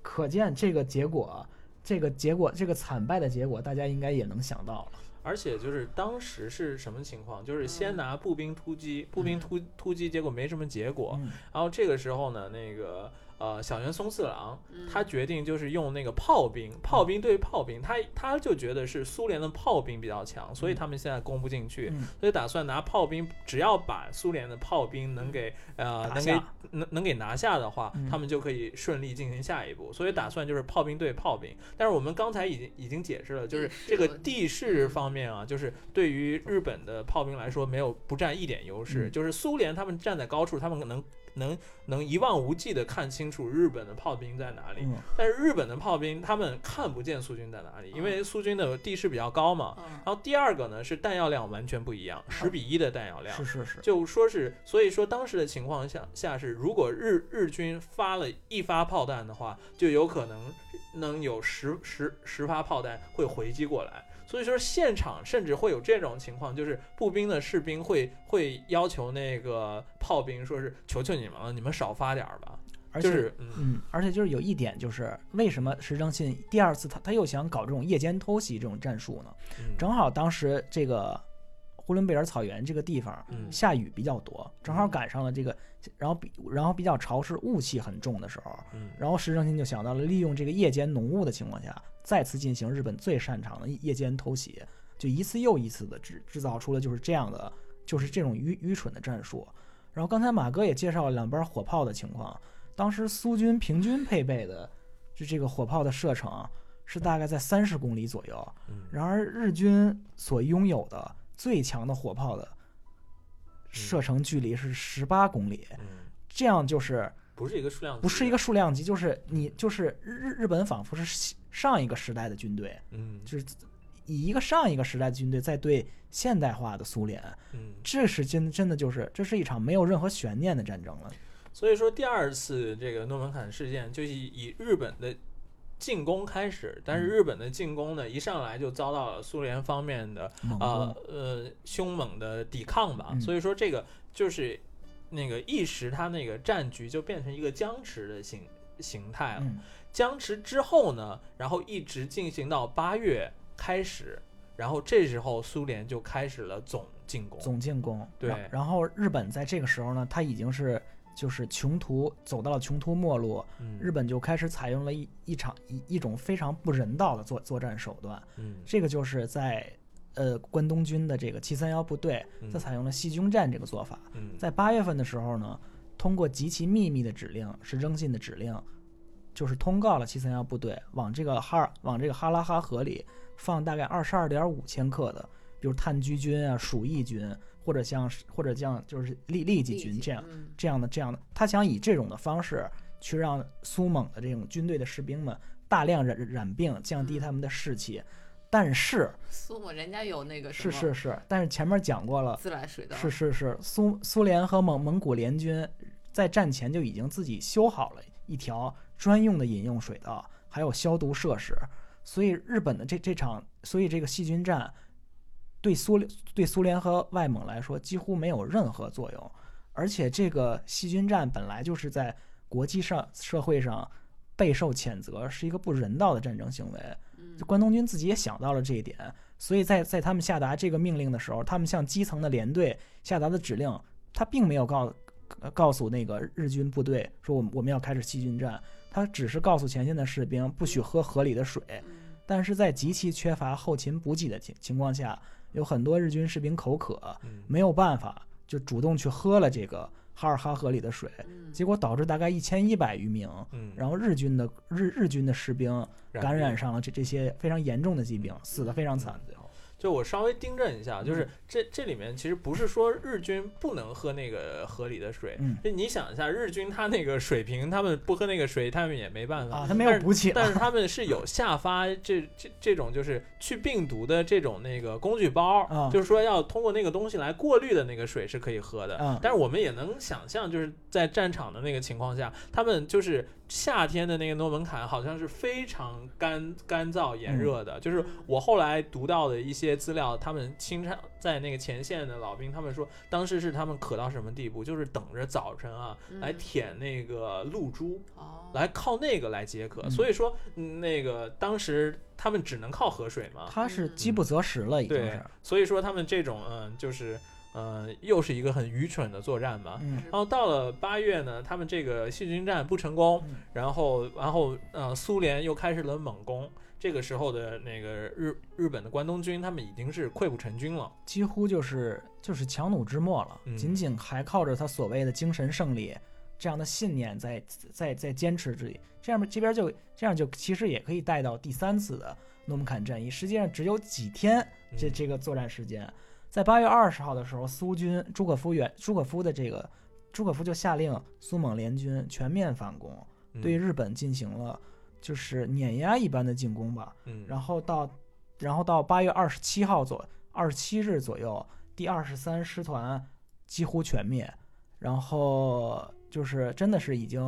从用用不成整个师团被打成不同人形来形容比较比较恰当。就当时是有一个比较，比如说具体的一个例子啊，嗯。是当时是有一个叫做呃景致连队，嗯。景致这个人他带了八百人左右的士兵，嗯。然后当时呢是在八月的八月八月中旬八月底，嗯。在是在是坚守一个那个呃当时是一个高地吧，嗯。然后本来他们部队是有八百人，嗯。但是我们也知道，那个日本部队的，他包括什么呃，那个物资啊，嗯包括那个呃各种供应啊，都都很差。嗯在没有任何没有没有弹药、没有呃没有粮食这种情况下呢，嗯然后八百人就硬生生的是只有短短的几天就减员到只有三百人了。嗯然后减员到只有三百人左右的这个情况下呢，然后这个景致他是呃觉得这个那个他们这个连队已经没法继续啊、战斗下去，嗯所以打算撤退。然后，但是他这个决定在我们看来可能是一个比较呃挺理智，然后也是没有办法的一个事情，是一个正常属于正常逻辑考虑的结果。一个结果，但是嗯最后为他带来了惨重的重的代价。我们可以等一下，在最后整个战、嗯那个战后结束的时候，呃，那个决决算的时候再说一下这个嗯事件。总之呢，第三次的这个诺门坎之后呢，然后日军是溃不成军，就已经全面败退。对。然后这时候这场战役也有了一个结果。对，然后在给予关东军致关东军致命一击的是，国际上发生一件非常重大的事情，嗯，就是日本的盟友德国嗯。在八月二十三号的时候和苏联签订了苏德互不侵犯条约，嗯。这在等等于在背后，嗯。德国这个盟友捅了日本日本一刀，然后日本的外务省以及日本的外务省政府以及陆陆陆军参谋本部、陆军大本营得知这个消息之后惊慌无比，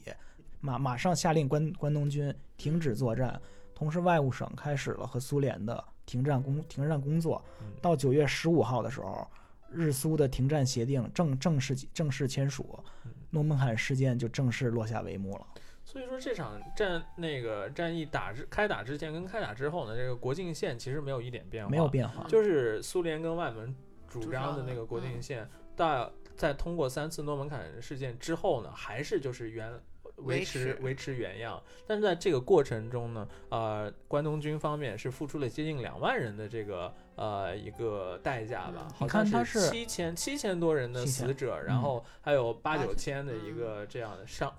那个伤员吧，你看他的战损比嗯是大概查了一下资料啊，是在百分之七十八左右。嗯，这个是在二战历史上都是罕见的如此高的战伤率。如果放在欧美国家的话，嗯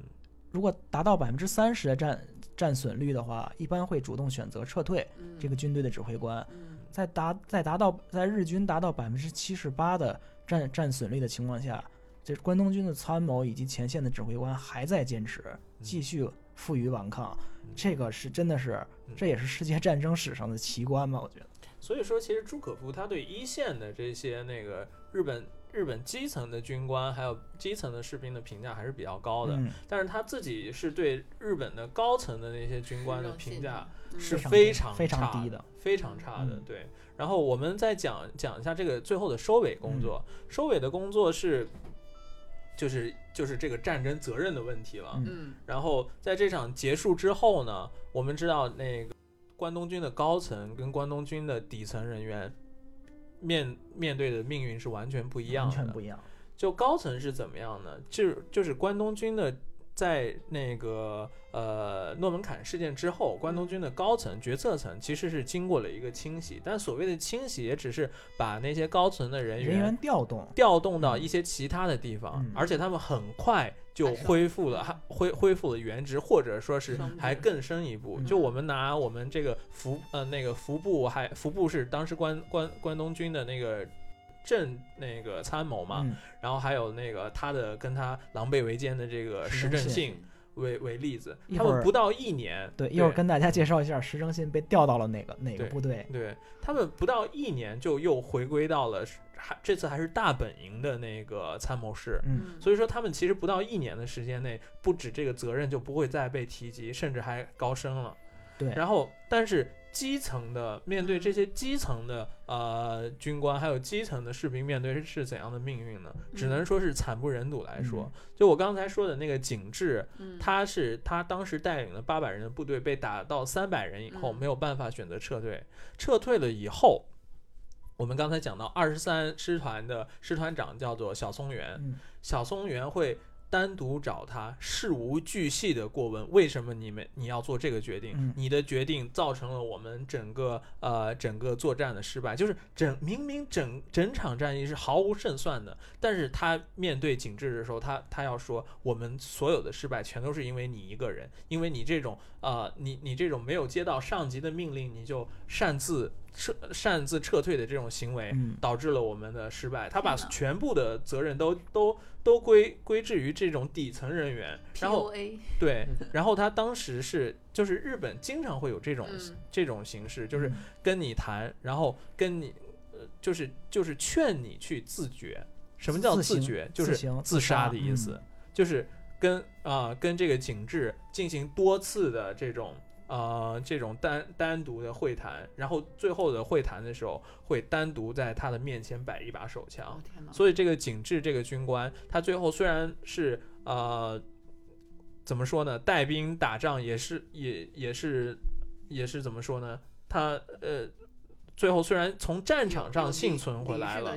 对，但是他最后的结局是这种，他他自觉了，就是自己开枪结束了自己的生命。但这个在整个这这场事件里面是屡见不鲜，有非常多这种。是刚刚才波哥介绍的是，大概就是对对对于军官的这些处置，嗯。其实对于对基层的士兵是嗯更为士兵以及这个士兵的亲属们嗯。是更为严酷的这种这种这种处理，嗯。因为这场战争是属于一场日本完败的战争，嗯。所以所以所以所以所以在这些日军的残余部队回到那个回回回到关东军本部进进进行战后休整的时候，他们在几个月的时间内被禁止与自自己自己的家人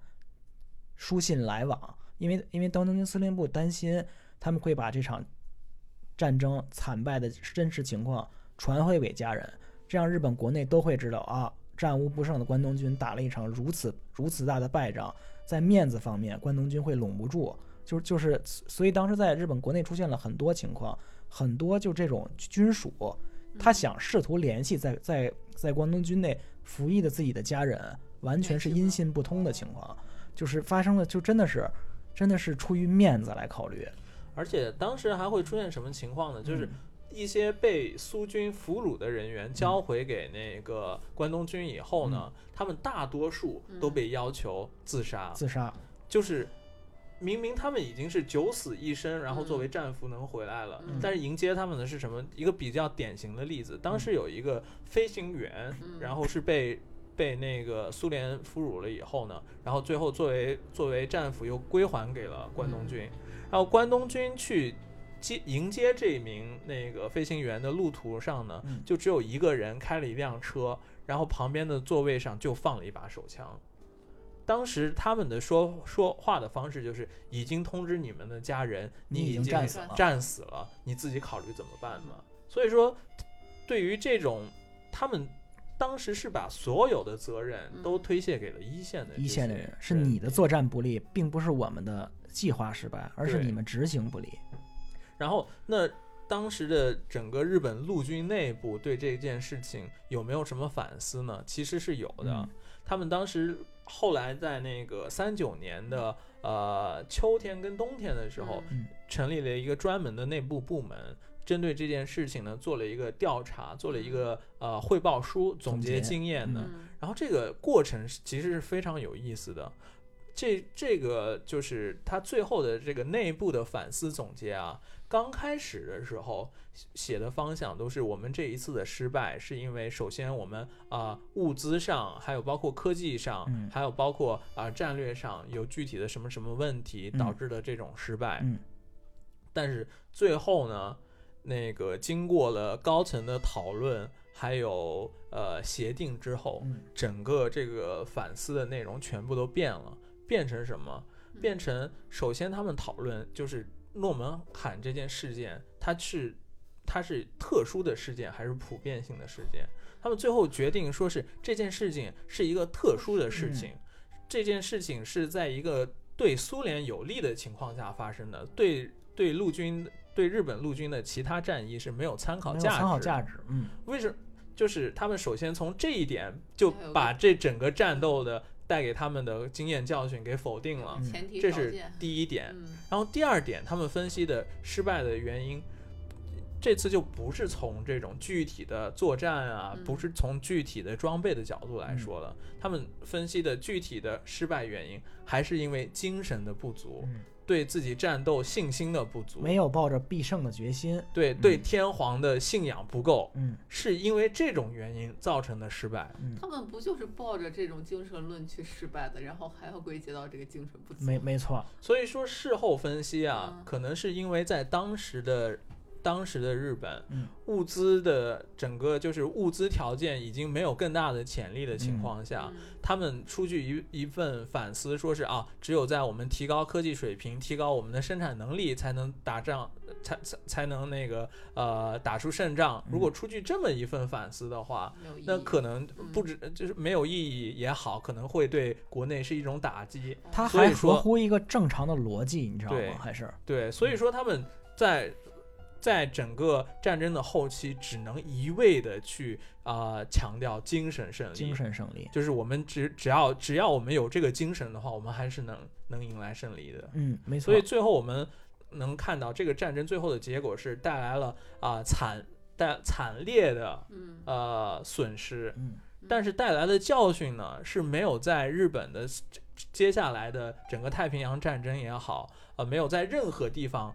得到了这种反思，因为他们一从一开始就把这件事情定性成一个是有特例的一个事情。嗯而且他还把把这次的错误一直延续到后来，造成了给世界、给给给给东亚人民以及嗯给全世界带来了无尽的灾难。就是为什么会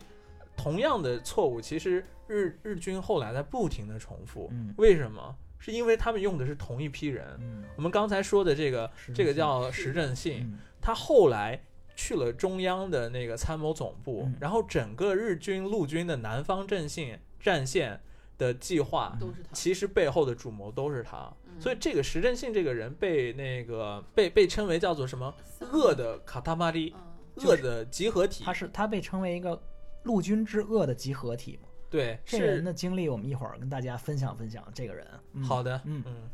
那我们先这一部分先总结到这里。嗯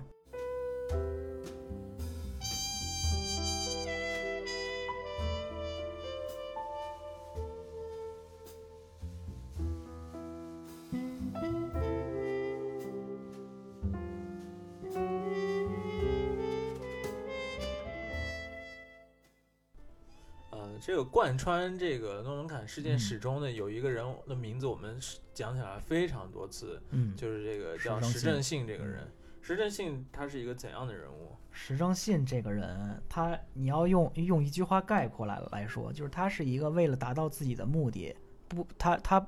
不会去关心其他人的生命，不择手段，非常冷酷的一个人。我们可以说他其实是有点像一个工作狂，但是他嗯比比起说是工作狂，他是战争狂，是，他是这样一那种个形象，是那种利欲熏心的战争狂。嗯，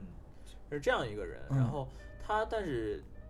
他附近的他身边的人，很多人对他评价都是还是比较优秀的比较优秀的，然后当时在那个陆军学校也是以非常顶尖顶尖的成绩毕业的。对，就嗯给大家介绍一下嘛。他这个人是一九零二年出生在日本的石川县，就现在的在金泽附近嘛，是一个非常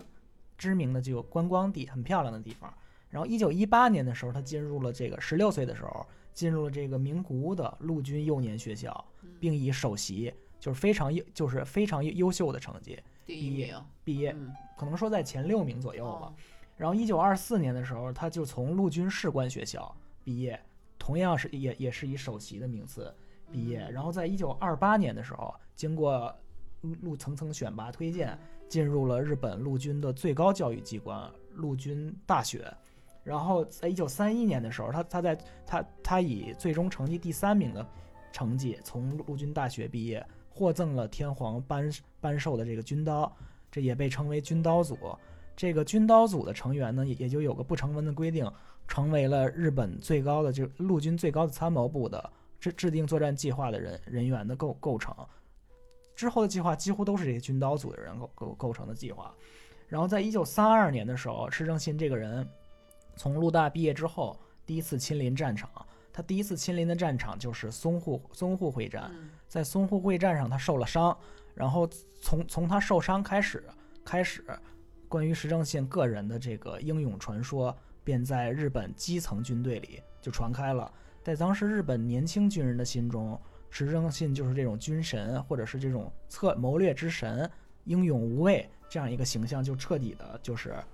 就是确立起来了。但是其实他打的仗败仗居多，我们这个真的是以败仗居多客观的来说，嗯，他后来在南方战线打了很多很典型的无无脑战役，无脑战役，跟我们刚才讲的诺门坎事件是差不多的。嗯而且嗯，淞沪会战的时候，是不是他和东条英机在一起？呃，不是，是在一淞沪会战的时候，他在前线指挥的时候，哦受到受到受身身体受到重重伤，还是当时中国的红十字会以嗯，及当地的医院把他救治之后送回日本，中国对他进行了非常人道的救助。然后他他呢，不但没对日本国内宣传这件事儿，他还把自己塑造成了一个在前线战场上嗯孤胆英雄、受受伤英勇冲锋的这样一个形象。嗯然后在一九三四年九月份的时候，他被调到了这个陆军士官学校做教官。当时的校长就是呃人尽皆知、臭名昭著的东条英机。嗯他和东条英机的关系是非常，他们从思维方式上是属于同一类人。当时呢，陆军内部有统治派和黄道派这样的这样两派派冲突斗，争，嗯，然后冲突非常激烈。东条英机的目的是清除这些黄道派的这些这些军人，确立自己的统治派的这这个统治。然后他给石正信下达的命令就是，你要去陆军士官陆军士官学校找出这些与我们有反对思想的人，把他们清除出去。然后石正信就为了达达到这个目的，同时也为了自己名誉的升迁，制造了这个陆军学校陆陆军士官学校事件。他就是栽赃陷害了很多很年轻的，就是基基基层军官。然后，然后通过这件事儿之后呢，他得到了日军日日军陆陆军本部的高度赞扬。这也是就是第二次确立石正信本人威威信的一一件事件。就是他每次做做做出任何决策的情况下呢，他首先会考虑的不是我基层人员，甚至要甚至去执行这个任务的人他的感受，而是从他个人的升迁以及他背后的支持团体他们的利益去做去做出判断。其实整个二战的就是日军陆军的这个战略思想啊，嗯。我们都能看出来是一种对生命，哪怕甚至是对自自己的那个部队的呃漠视是生命的漠视。嗯。就是我们我记得我有看 NHK 一个纪录片，是讲那个 Ipar，就是在那个缅甸。Impad 嗯缅甸那个，缅甸的一个日日本的一个作战嘛，嗯。当时他们的将军是是是讲的是那个日本，他们要把日本兵多少人哦 k o r o s t a a 这场战争他们就能赢。s t a r a 就什么意思呢？他说我们这场战争我们要杀掉多少日本兵的话，我们就能赢。嗯，他们说的不是敌敌敌人，而是说我们杀掉多少自己的士兵，我们就能赢。对，他们完全只是把这个当做一个数字，当做一个资源，完全没有把自己本国的士那个士兵的生命当做生命来看。对，再补充一点啊，刚才嗯波哥说的这个 Impal 这个就是在缅甸这个这个作战，嗯这个作战计划是谁写成的呢？也是市政信，就是当时又是一个又是他市政信。毫无就是其实就毫无合理性的一个，甚至造成了一个到战争后期是人吃人，然后嗯，就是完全惨败的一个一一一个没有没有任何理智的一个作战计划，对，吧？刚才咱们也介绍过，石正信这人非常强调精神论，就是嗯精神克服一切这个想法。嗯他在那个太平洋战争开战之后，曾经给陆军全军编写过一本叫做《读了就能赢》这样这样一一一本一本手册，很薄的手册，上面主要强调的是什么呢？就是就是在太平洋地区的英军和英英英国军队嗯是那种纪律涣散，然后战术水平低下、贪生怕死的这这种军人。然后他们，然后日本军人只要保持着必胜的信心，然后呢，虽然我们在装备上可能比他们落后，往前勇猛冲锋就一定会胜利。他同样在精神方面也给整个的日日本士兵灌输这样的思想。他怎么说别人都是这样一个一个说法，说苏联也是这么说。没错，所以说我们，然后这个那个石振信他后来就是经过这个南方战场失败以后，他还潜逃了几年，嗯，就是当时就是没有潜逃的军官呢，都是遭到了这个叫是那个国际军事法庭的国际法庭的审判。嗯但是这个时候石振信他在哪儿？他在潜逃。他不止在潜逃，没有没有没有勇气去面对这个呃法庭的审判，没有嗯勇气去去呃承担这种责任，他在潜逃。他而且他当时是在中国潜逃，是吧？嗯，然后回来以后呢，写了本书，，对，就等到这个追溯期，等到追溯期已经过去了以后，他回到日本，还写了一本畅销书，嗯叫做《潜逃三千里》。潜逃三千里，这本《潜潜行三嗯三千里》这本书，其实在日本现在的各大书店都还都有卖能买到，嗯也甚至是一个比较畅销的这样一个位置。所以，如果有大家是在日本的那个中国人的话，我建议还是不要买不要买书了，不要给右翼捐钱了。对，不要不要添这个份子了。嗯而而且更就是光怪陆离的一件事儿，就是五十年代的时候，石正信还成为了日本的国会议员，你能想到吗？而且他成为国会议员以后呢，他经常在国会上发表一些还是那种就是一贯的的那个陆军的那种思想的一些言论。嗯，但好可嗯怕呀对，是是这样的一个人。他不是最后失踪了吗？对，他是当完议员以后，最后失踪在好像是缅甸是吧？老挝挝好像是老挝，嗯最后反正是是是过程是非常曲折的这样一个过程。他以他要出国去考察东南亚的政治形势为为为一个理由，然后去去东南亚各国不知道搞什么活动，最后在老挝失踪。嗯，总之这是一个典型的，就是呃，怎么说呢，战战争狂魔的这样的一个魔真的是形象。对，然后还是一个甩包王？嗯，还是一个确确实，所有每次遇到失败了，他都会指责现场的前线的基层人员。基层人员嗯是他们做的啊，没有哪里不好，哪里不好，不嗯符合，从来不会反思说是自己的那个指挥有什么问题，嗯是这样的一个人。嗯，对，所以我们把这个这一个主要的人物石正信也给大家介绍完了。嗯那下一部分呢，我们来进来进行一些就是我们的反思跟呃我们的探讨，嗯，好吗？体会之类的。嗯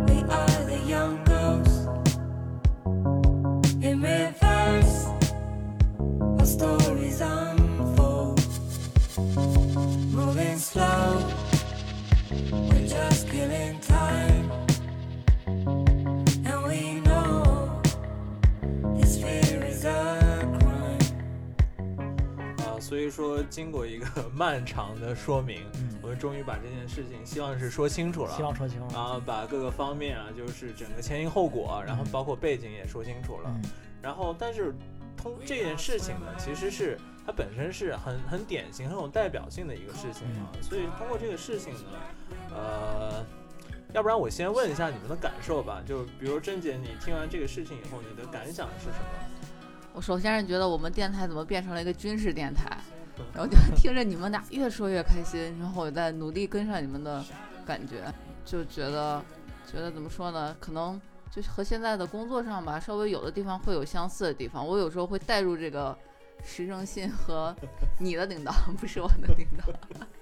那当然肯定现在不会付出生命之类的嘛，但是确确实就会觉得。你如果遇到同样的这样的这么会甩包的领导呀，然后作为最基层基层基础的我们，没有任何决断能力和决断这种地位，地位的时候，嗯就该怎么样去应对？呃，如果换作是我，觉得就现在的这个工作上的话，可能会更事先的会把这个责任会划分的更明确一些，就至少想会想把自己的自己保护好吧，我觉得这点很重要。嗯，嗯那台长呢？你的感想是什么？我觉得吧，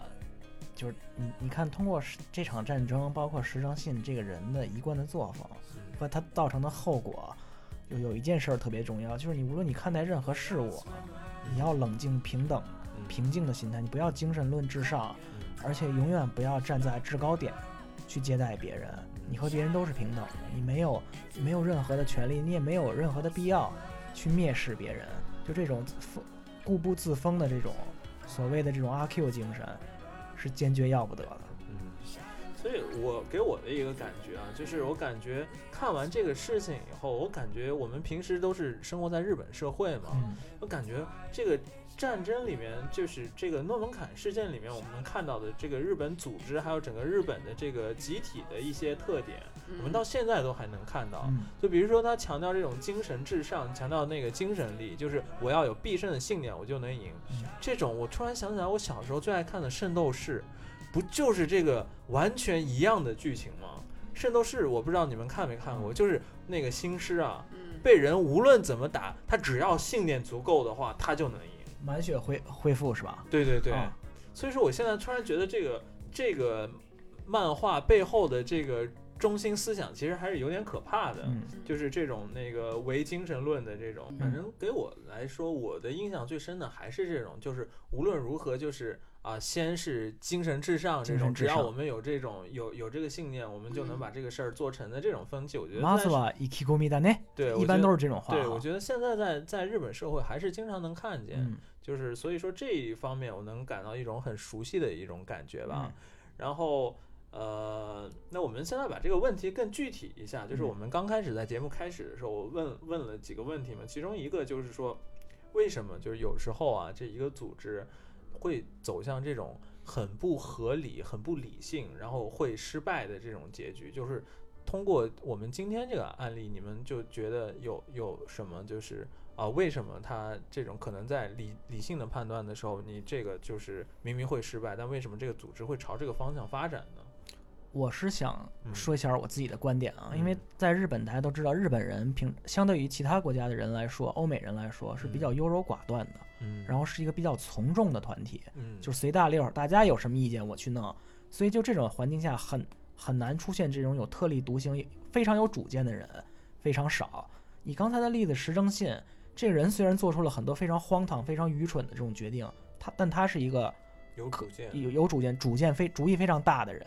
所以就这种人在日本这种比较遵守团体纪律的环境下，这种人就显得特别的突突出。在而且日本还是一个，比如说，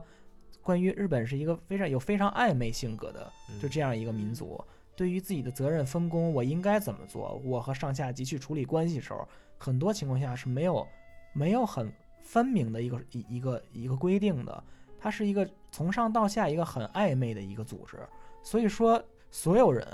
都害怕，都不敢去承认，都不敢去主动担当这个责任。所以在这个时候，一个特别突出的人，嗯一个非常一个主意非常多的人，在这个在这个情况下，很多人会就会把他当做啊，我们应该去向他就就就我我们应该向他学习，我我我们有着这样的出色的人才，应该听他的。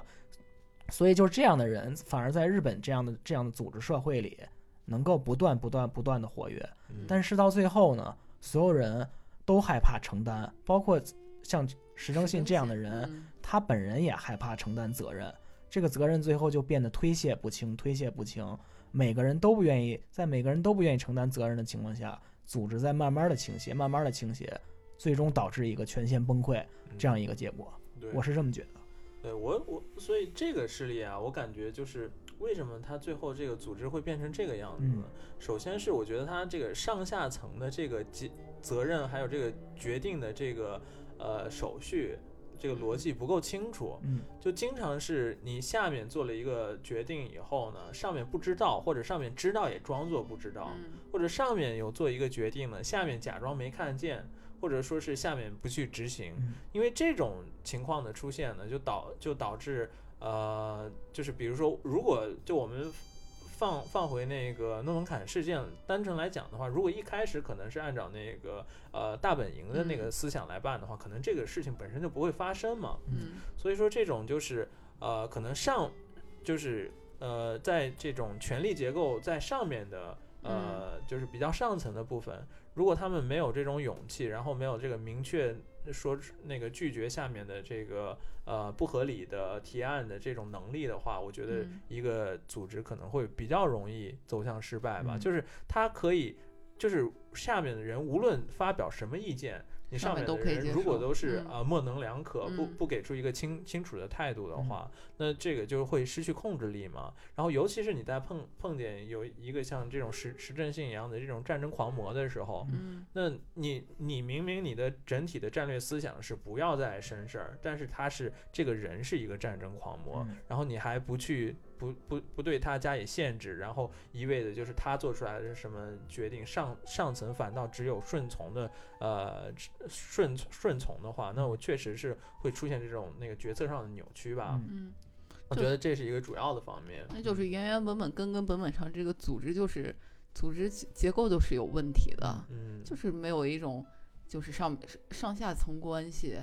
就需要一个清晰的，然后清晰的，然后明确的责任担当。我觉得这个是特别，尤其是担当这方面。嗯还有一点是，我觉得就是他们这个整个整个事件里面啊，就是情报的这个处理啊，我会觉得还是确实是非常不好。它包括两方面，一个是外部的情报嘛，就比如说对于当时苏联的一些情、嗯情报，他们是选择视而不见，或者说是没有特别主动的去在去挖掘这方面的情报，这是一个方面。另外一个呢，是他们内部的这种情报也是非常呃模糊非常模糊，嗯然后非常奇怪。就比如说啊、那个那个关东军这方面有什么情报，然后有什么决定，他们那个呃不会及时的传达给中央，然后嗯。中央的话，他有什么决定或者有什么想法，也没有很及时的传达给关东军，这样造成了一种就是上那个中央跟地方的这种思想是不统一、不同步的。嗯。然后我觉得这也是他作为组织最后嗯、崩溃。的崩溃的一个原因。嗯。嗯。然后还有最后一个的话，就可能是这里面他是人情的这个思想是太太浓重了。太浓重了。就是嗯我们包括我们也讲过这个，呃，可能就为什么那个石正信他这个战争狂魔的呃的他的本性没有人能遏制他，就是因为且他是一路仕途高、仕途横、嗯通对亨这样的。对，就是因为他在那个整个那个陆军内部里面有太多对太他是关系户，有太多的那个跟他关系好的人，嗯有太多人支持他，这是这是一个方面嘛。嗯然后就是当时就是我记得，其实我有看到，就是石正信出了这种做了这种决策以后，其实中央是有人反对的，嗯但是反对他的这个声音也是因为这个其他支持他的人有更更强有力的影响力，所以这种声嗯音完全被被抹杀掉了。嗯，所以说这种就是内部的这种呃太多的这种人情啊，嗯然后的考量也会对这个组织的合理的那个判断带来影响吧。天哪，我能不能说一个嗯那个反向嗯，反向 advice 反向建议？我就觉得抱大腿好重要呀。所以说在这种在这种组织里面，可能关系就是非常重要的。没错，对，如果你是在一个这种人情非常重要的嗯，嗯能决定一切的这种组织里面，对好，所以还还有什么吗？还有什么其他你们觉得这个他们造成失败的原因？嗯嗯，还有一个我觉得就是嗯在面对就是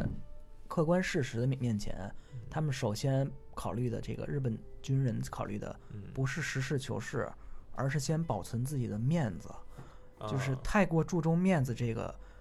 这个事儿吧，这是非常日本的。我觉得这是甚至到现在日本都一直在做的一事儿。你比如说最近的一个例子就是，嗯在现在新冠疫情还没有抑制住，严重到这个这严重到这个程度的情况下，嗯。就日本政府的这些内阁们还在考虑奥运会的问题，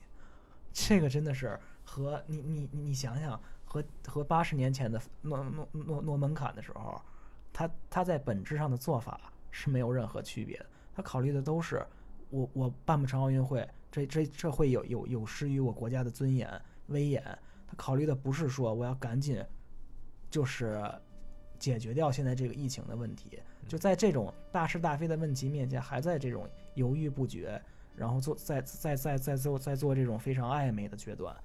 是我觉得这是也是他这个组织崩溃的一个原因。还有一点我能想到就是他可能当时关东军跟这个中央的那个呃中央的他这个利益啊，嗯。其实是不同的，嗯。这可能也是导致这个事件的一个失败的一个主要的原因。嗯。就作为中那个关东军来说呢，他们是急于就是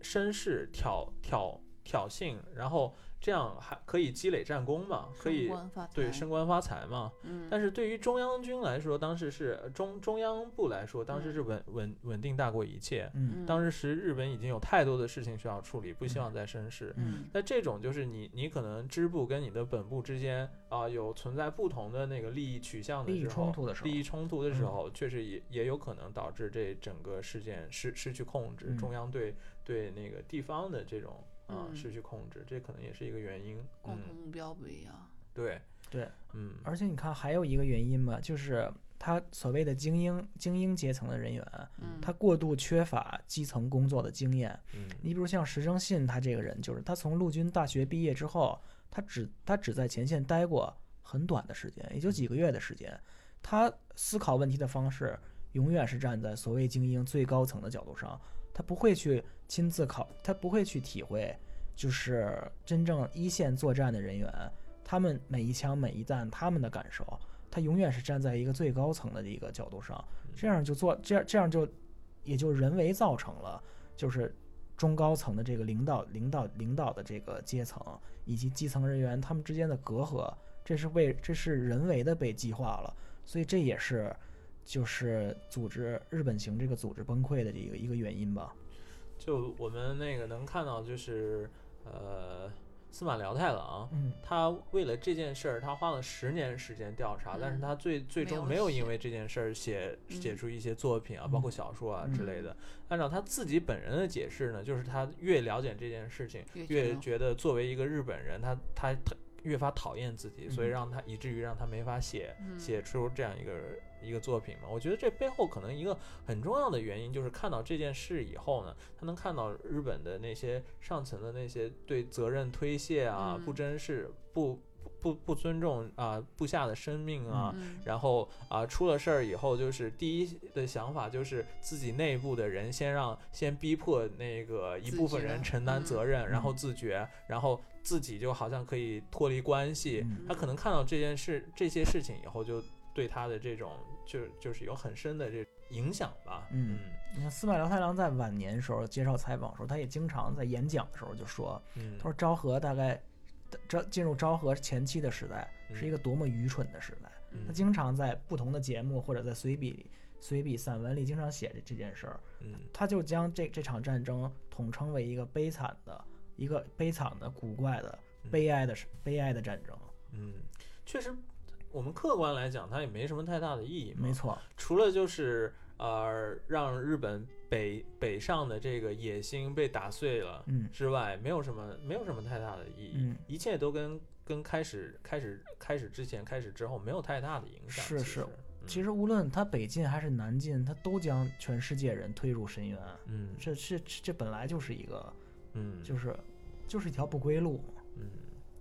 所以我们，但是我们以上讲的都是针对组织啊，就是一个组织嗯会、那个会失败是为什么？这个其实跟我们个个人没有那么切身的感受嘛。嗯那个我接下来这个问题就是，那我们作为个人，如果你是呃，在你比如说你身边有同事，就像石正信一样，或者说你在这个组织里面，你 你觉得这个组织是在朝着一个错误的方向、失败的方向发展，那这时候你觉得个人应该做什么才能保护自己呢？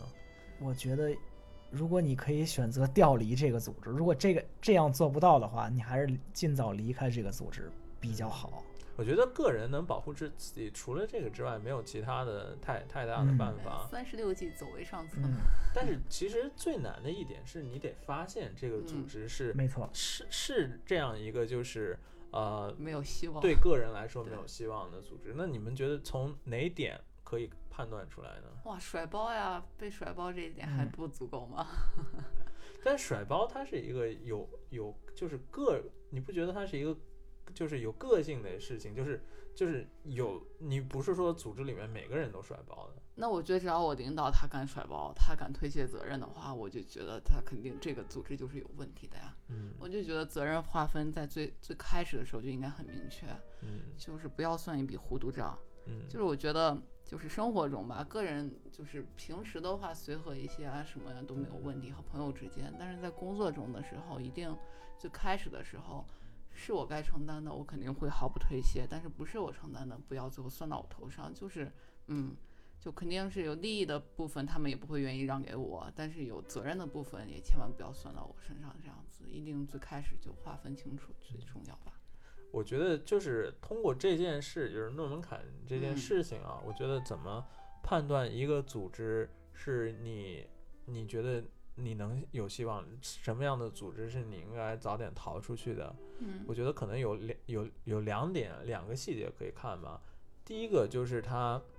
嗯、他是不是一味的强调精神胜利，嗯，一味的强调你个人要要努力，一味的从你个人身上要求成果。嗯天哪，这些现在不是很多公司都是这样吗？这是为什么呢？是比如说我们包括我们看那个诺门坎事件，嗯我们会发现是因为这个组织它没有资源，嗯，就好比说这个日军它没有坦克，它没有其他方式的时候，所以它要求什么？它只要求士兵你要给我努力打。你没有你没有应对坦克的武器的时候，你就给我用用火焰瓶去去烧坦克，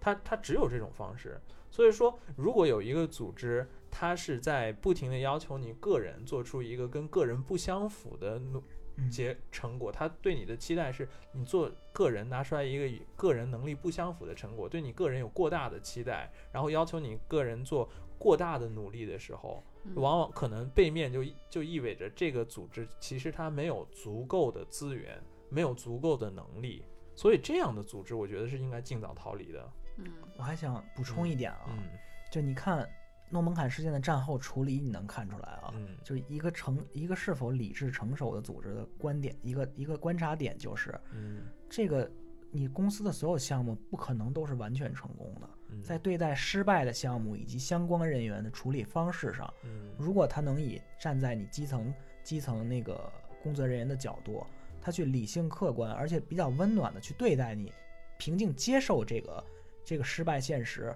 而不是一味的责骂推卸，你不应该这么干，你不应该这么干，全是你的责任。然后，如果如果有这样理理性的组织的话，这是一个好组织。但是如如果一旦出现失败的时候，将全部责任推卸给基层、基基层的中中低层管理人员以及最基层的人员来来来话的话，这就不是一个好组，这就是一个典型的，嗯就是像刚才所说的关东军这样的组织。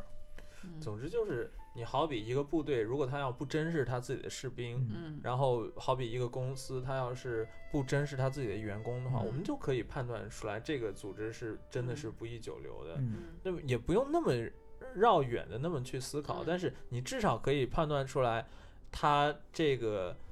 他那他会做出来这种决策的背后，可能是因为他的中中上层人士嗯。只重视自己的利益，利益，只嗯。只重视自己的前途。嗯那这种情况下的话，你你其实你的那个上层跟你的底层的利益是相反的，是相嗯冲突的，嗯而是永远得不到一个怎么说呢？得不到重视的。嗯就是你们的利益不是朝一个方向，你们的利益是朝相反的方向的。所以说，我觉得这种时候的话，嗯，就可以可以可以考虑从这个组织跳出来。嗯，你看诺门罕这个事件吧，嗯你你你可能偶然看出它这是一个这是一个一一场比较大的事件，一个突发性的事件，但是它其实是日本这种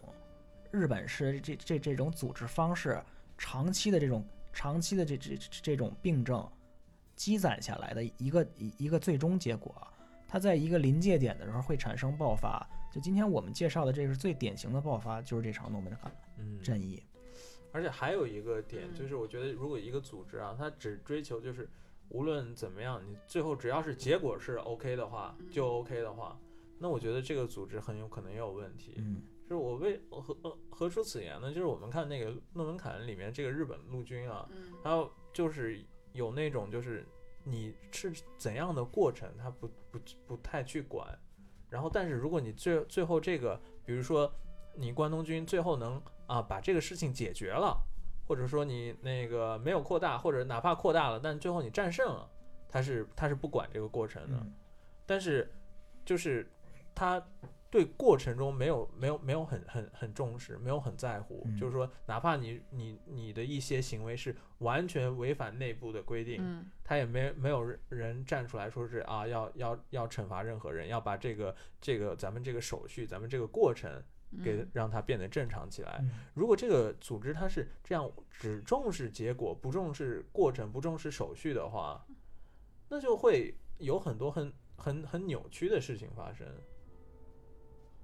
你们，我嗯我我能理解你这点。你比嗯如说石正信，他为了达到他所谓的作战的目的，不嗯择手段，嗯，他会想尽一切的手段。但但但是他他的不择手段采取的方式就是他会忽视嗯真正实行这个工作基层工作人员的感受。也就是说，你放到组织里面儿，就是说，如如如果有如果有这种人，他他在做这种工作计划来说，最后倒霉的那不还是基层工作人员吗？就因为这个手续，很多时候其实就是为了让这个责任明确嗯起来的。嗯但相反，要是他这个手续没有得到重视的话，其实这个最后的这个责任就变成了一个很飘忽不定的一个东西。没错嗯所以说，如果他这个这个嗯某个组织内部的这种手续没被重视起来的话，最后问到责任的话，我觉得大百分之九十以上的概率都是现场的，都是、呃就是基层的嗯人员去承担起了这个责任。嗯，我觉得只有这一种方法。没错。嗯。嗯所以说，这是一期 有点沉沉沉重的话这期题。真是沉重啊！我来考虑一下我自己的工作怎么样，好像嗯 哎，但是为什么我这这期聊的非常起劲儿啊？啊，也是因为今天我是这连连勤了十十三天，对，然后今天是唯一有一天休息时间，所以拿来录音了嘛。没错，然后最近感觉也是挺累的，感觉自己好像是进入了一个黑暗组织。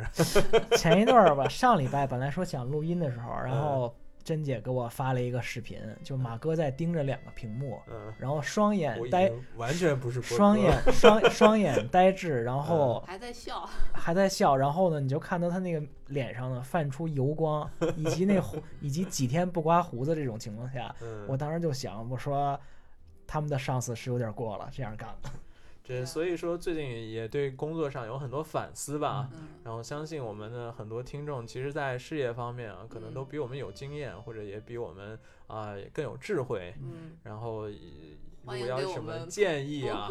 非常 建议，非非常欢迎给我们留言。嗯那要不然我们这期时间差不多就到这里面。嗯我们下期争取不要这么沉重，嗯，下期一定不沉重，轻松轻松啊。对我们这一期，这是难得的又认真，然后又沉重的一期。我们偶尔嗯番外一下军事电台，对，所以我们以后的节目还是回归我们以往的路线。回嗯，归轻松为主。对嗯，好，然后这期可能时长也比较长，就是非常感谢能听嗯到现在。谢谢您能耐心耐心听到现在啊，那我们，我我现在不好保证，但是我们尽量下周再见。嗯下周再见，嗯，好，拜拜。拜拜。再见。Oh, oh, oh.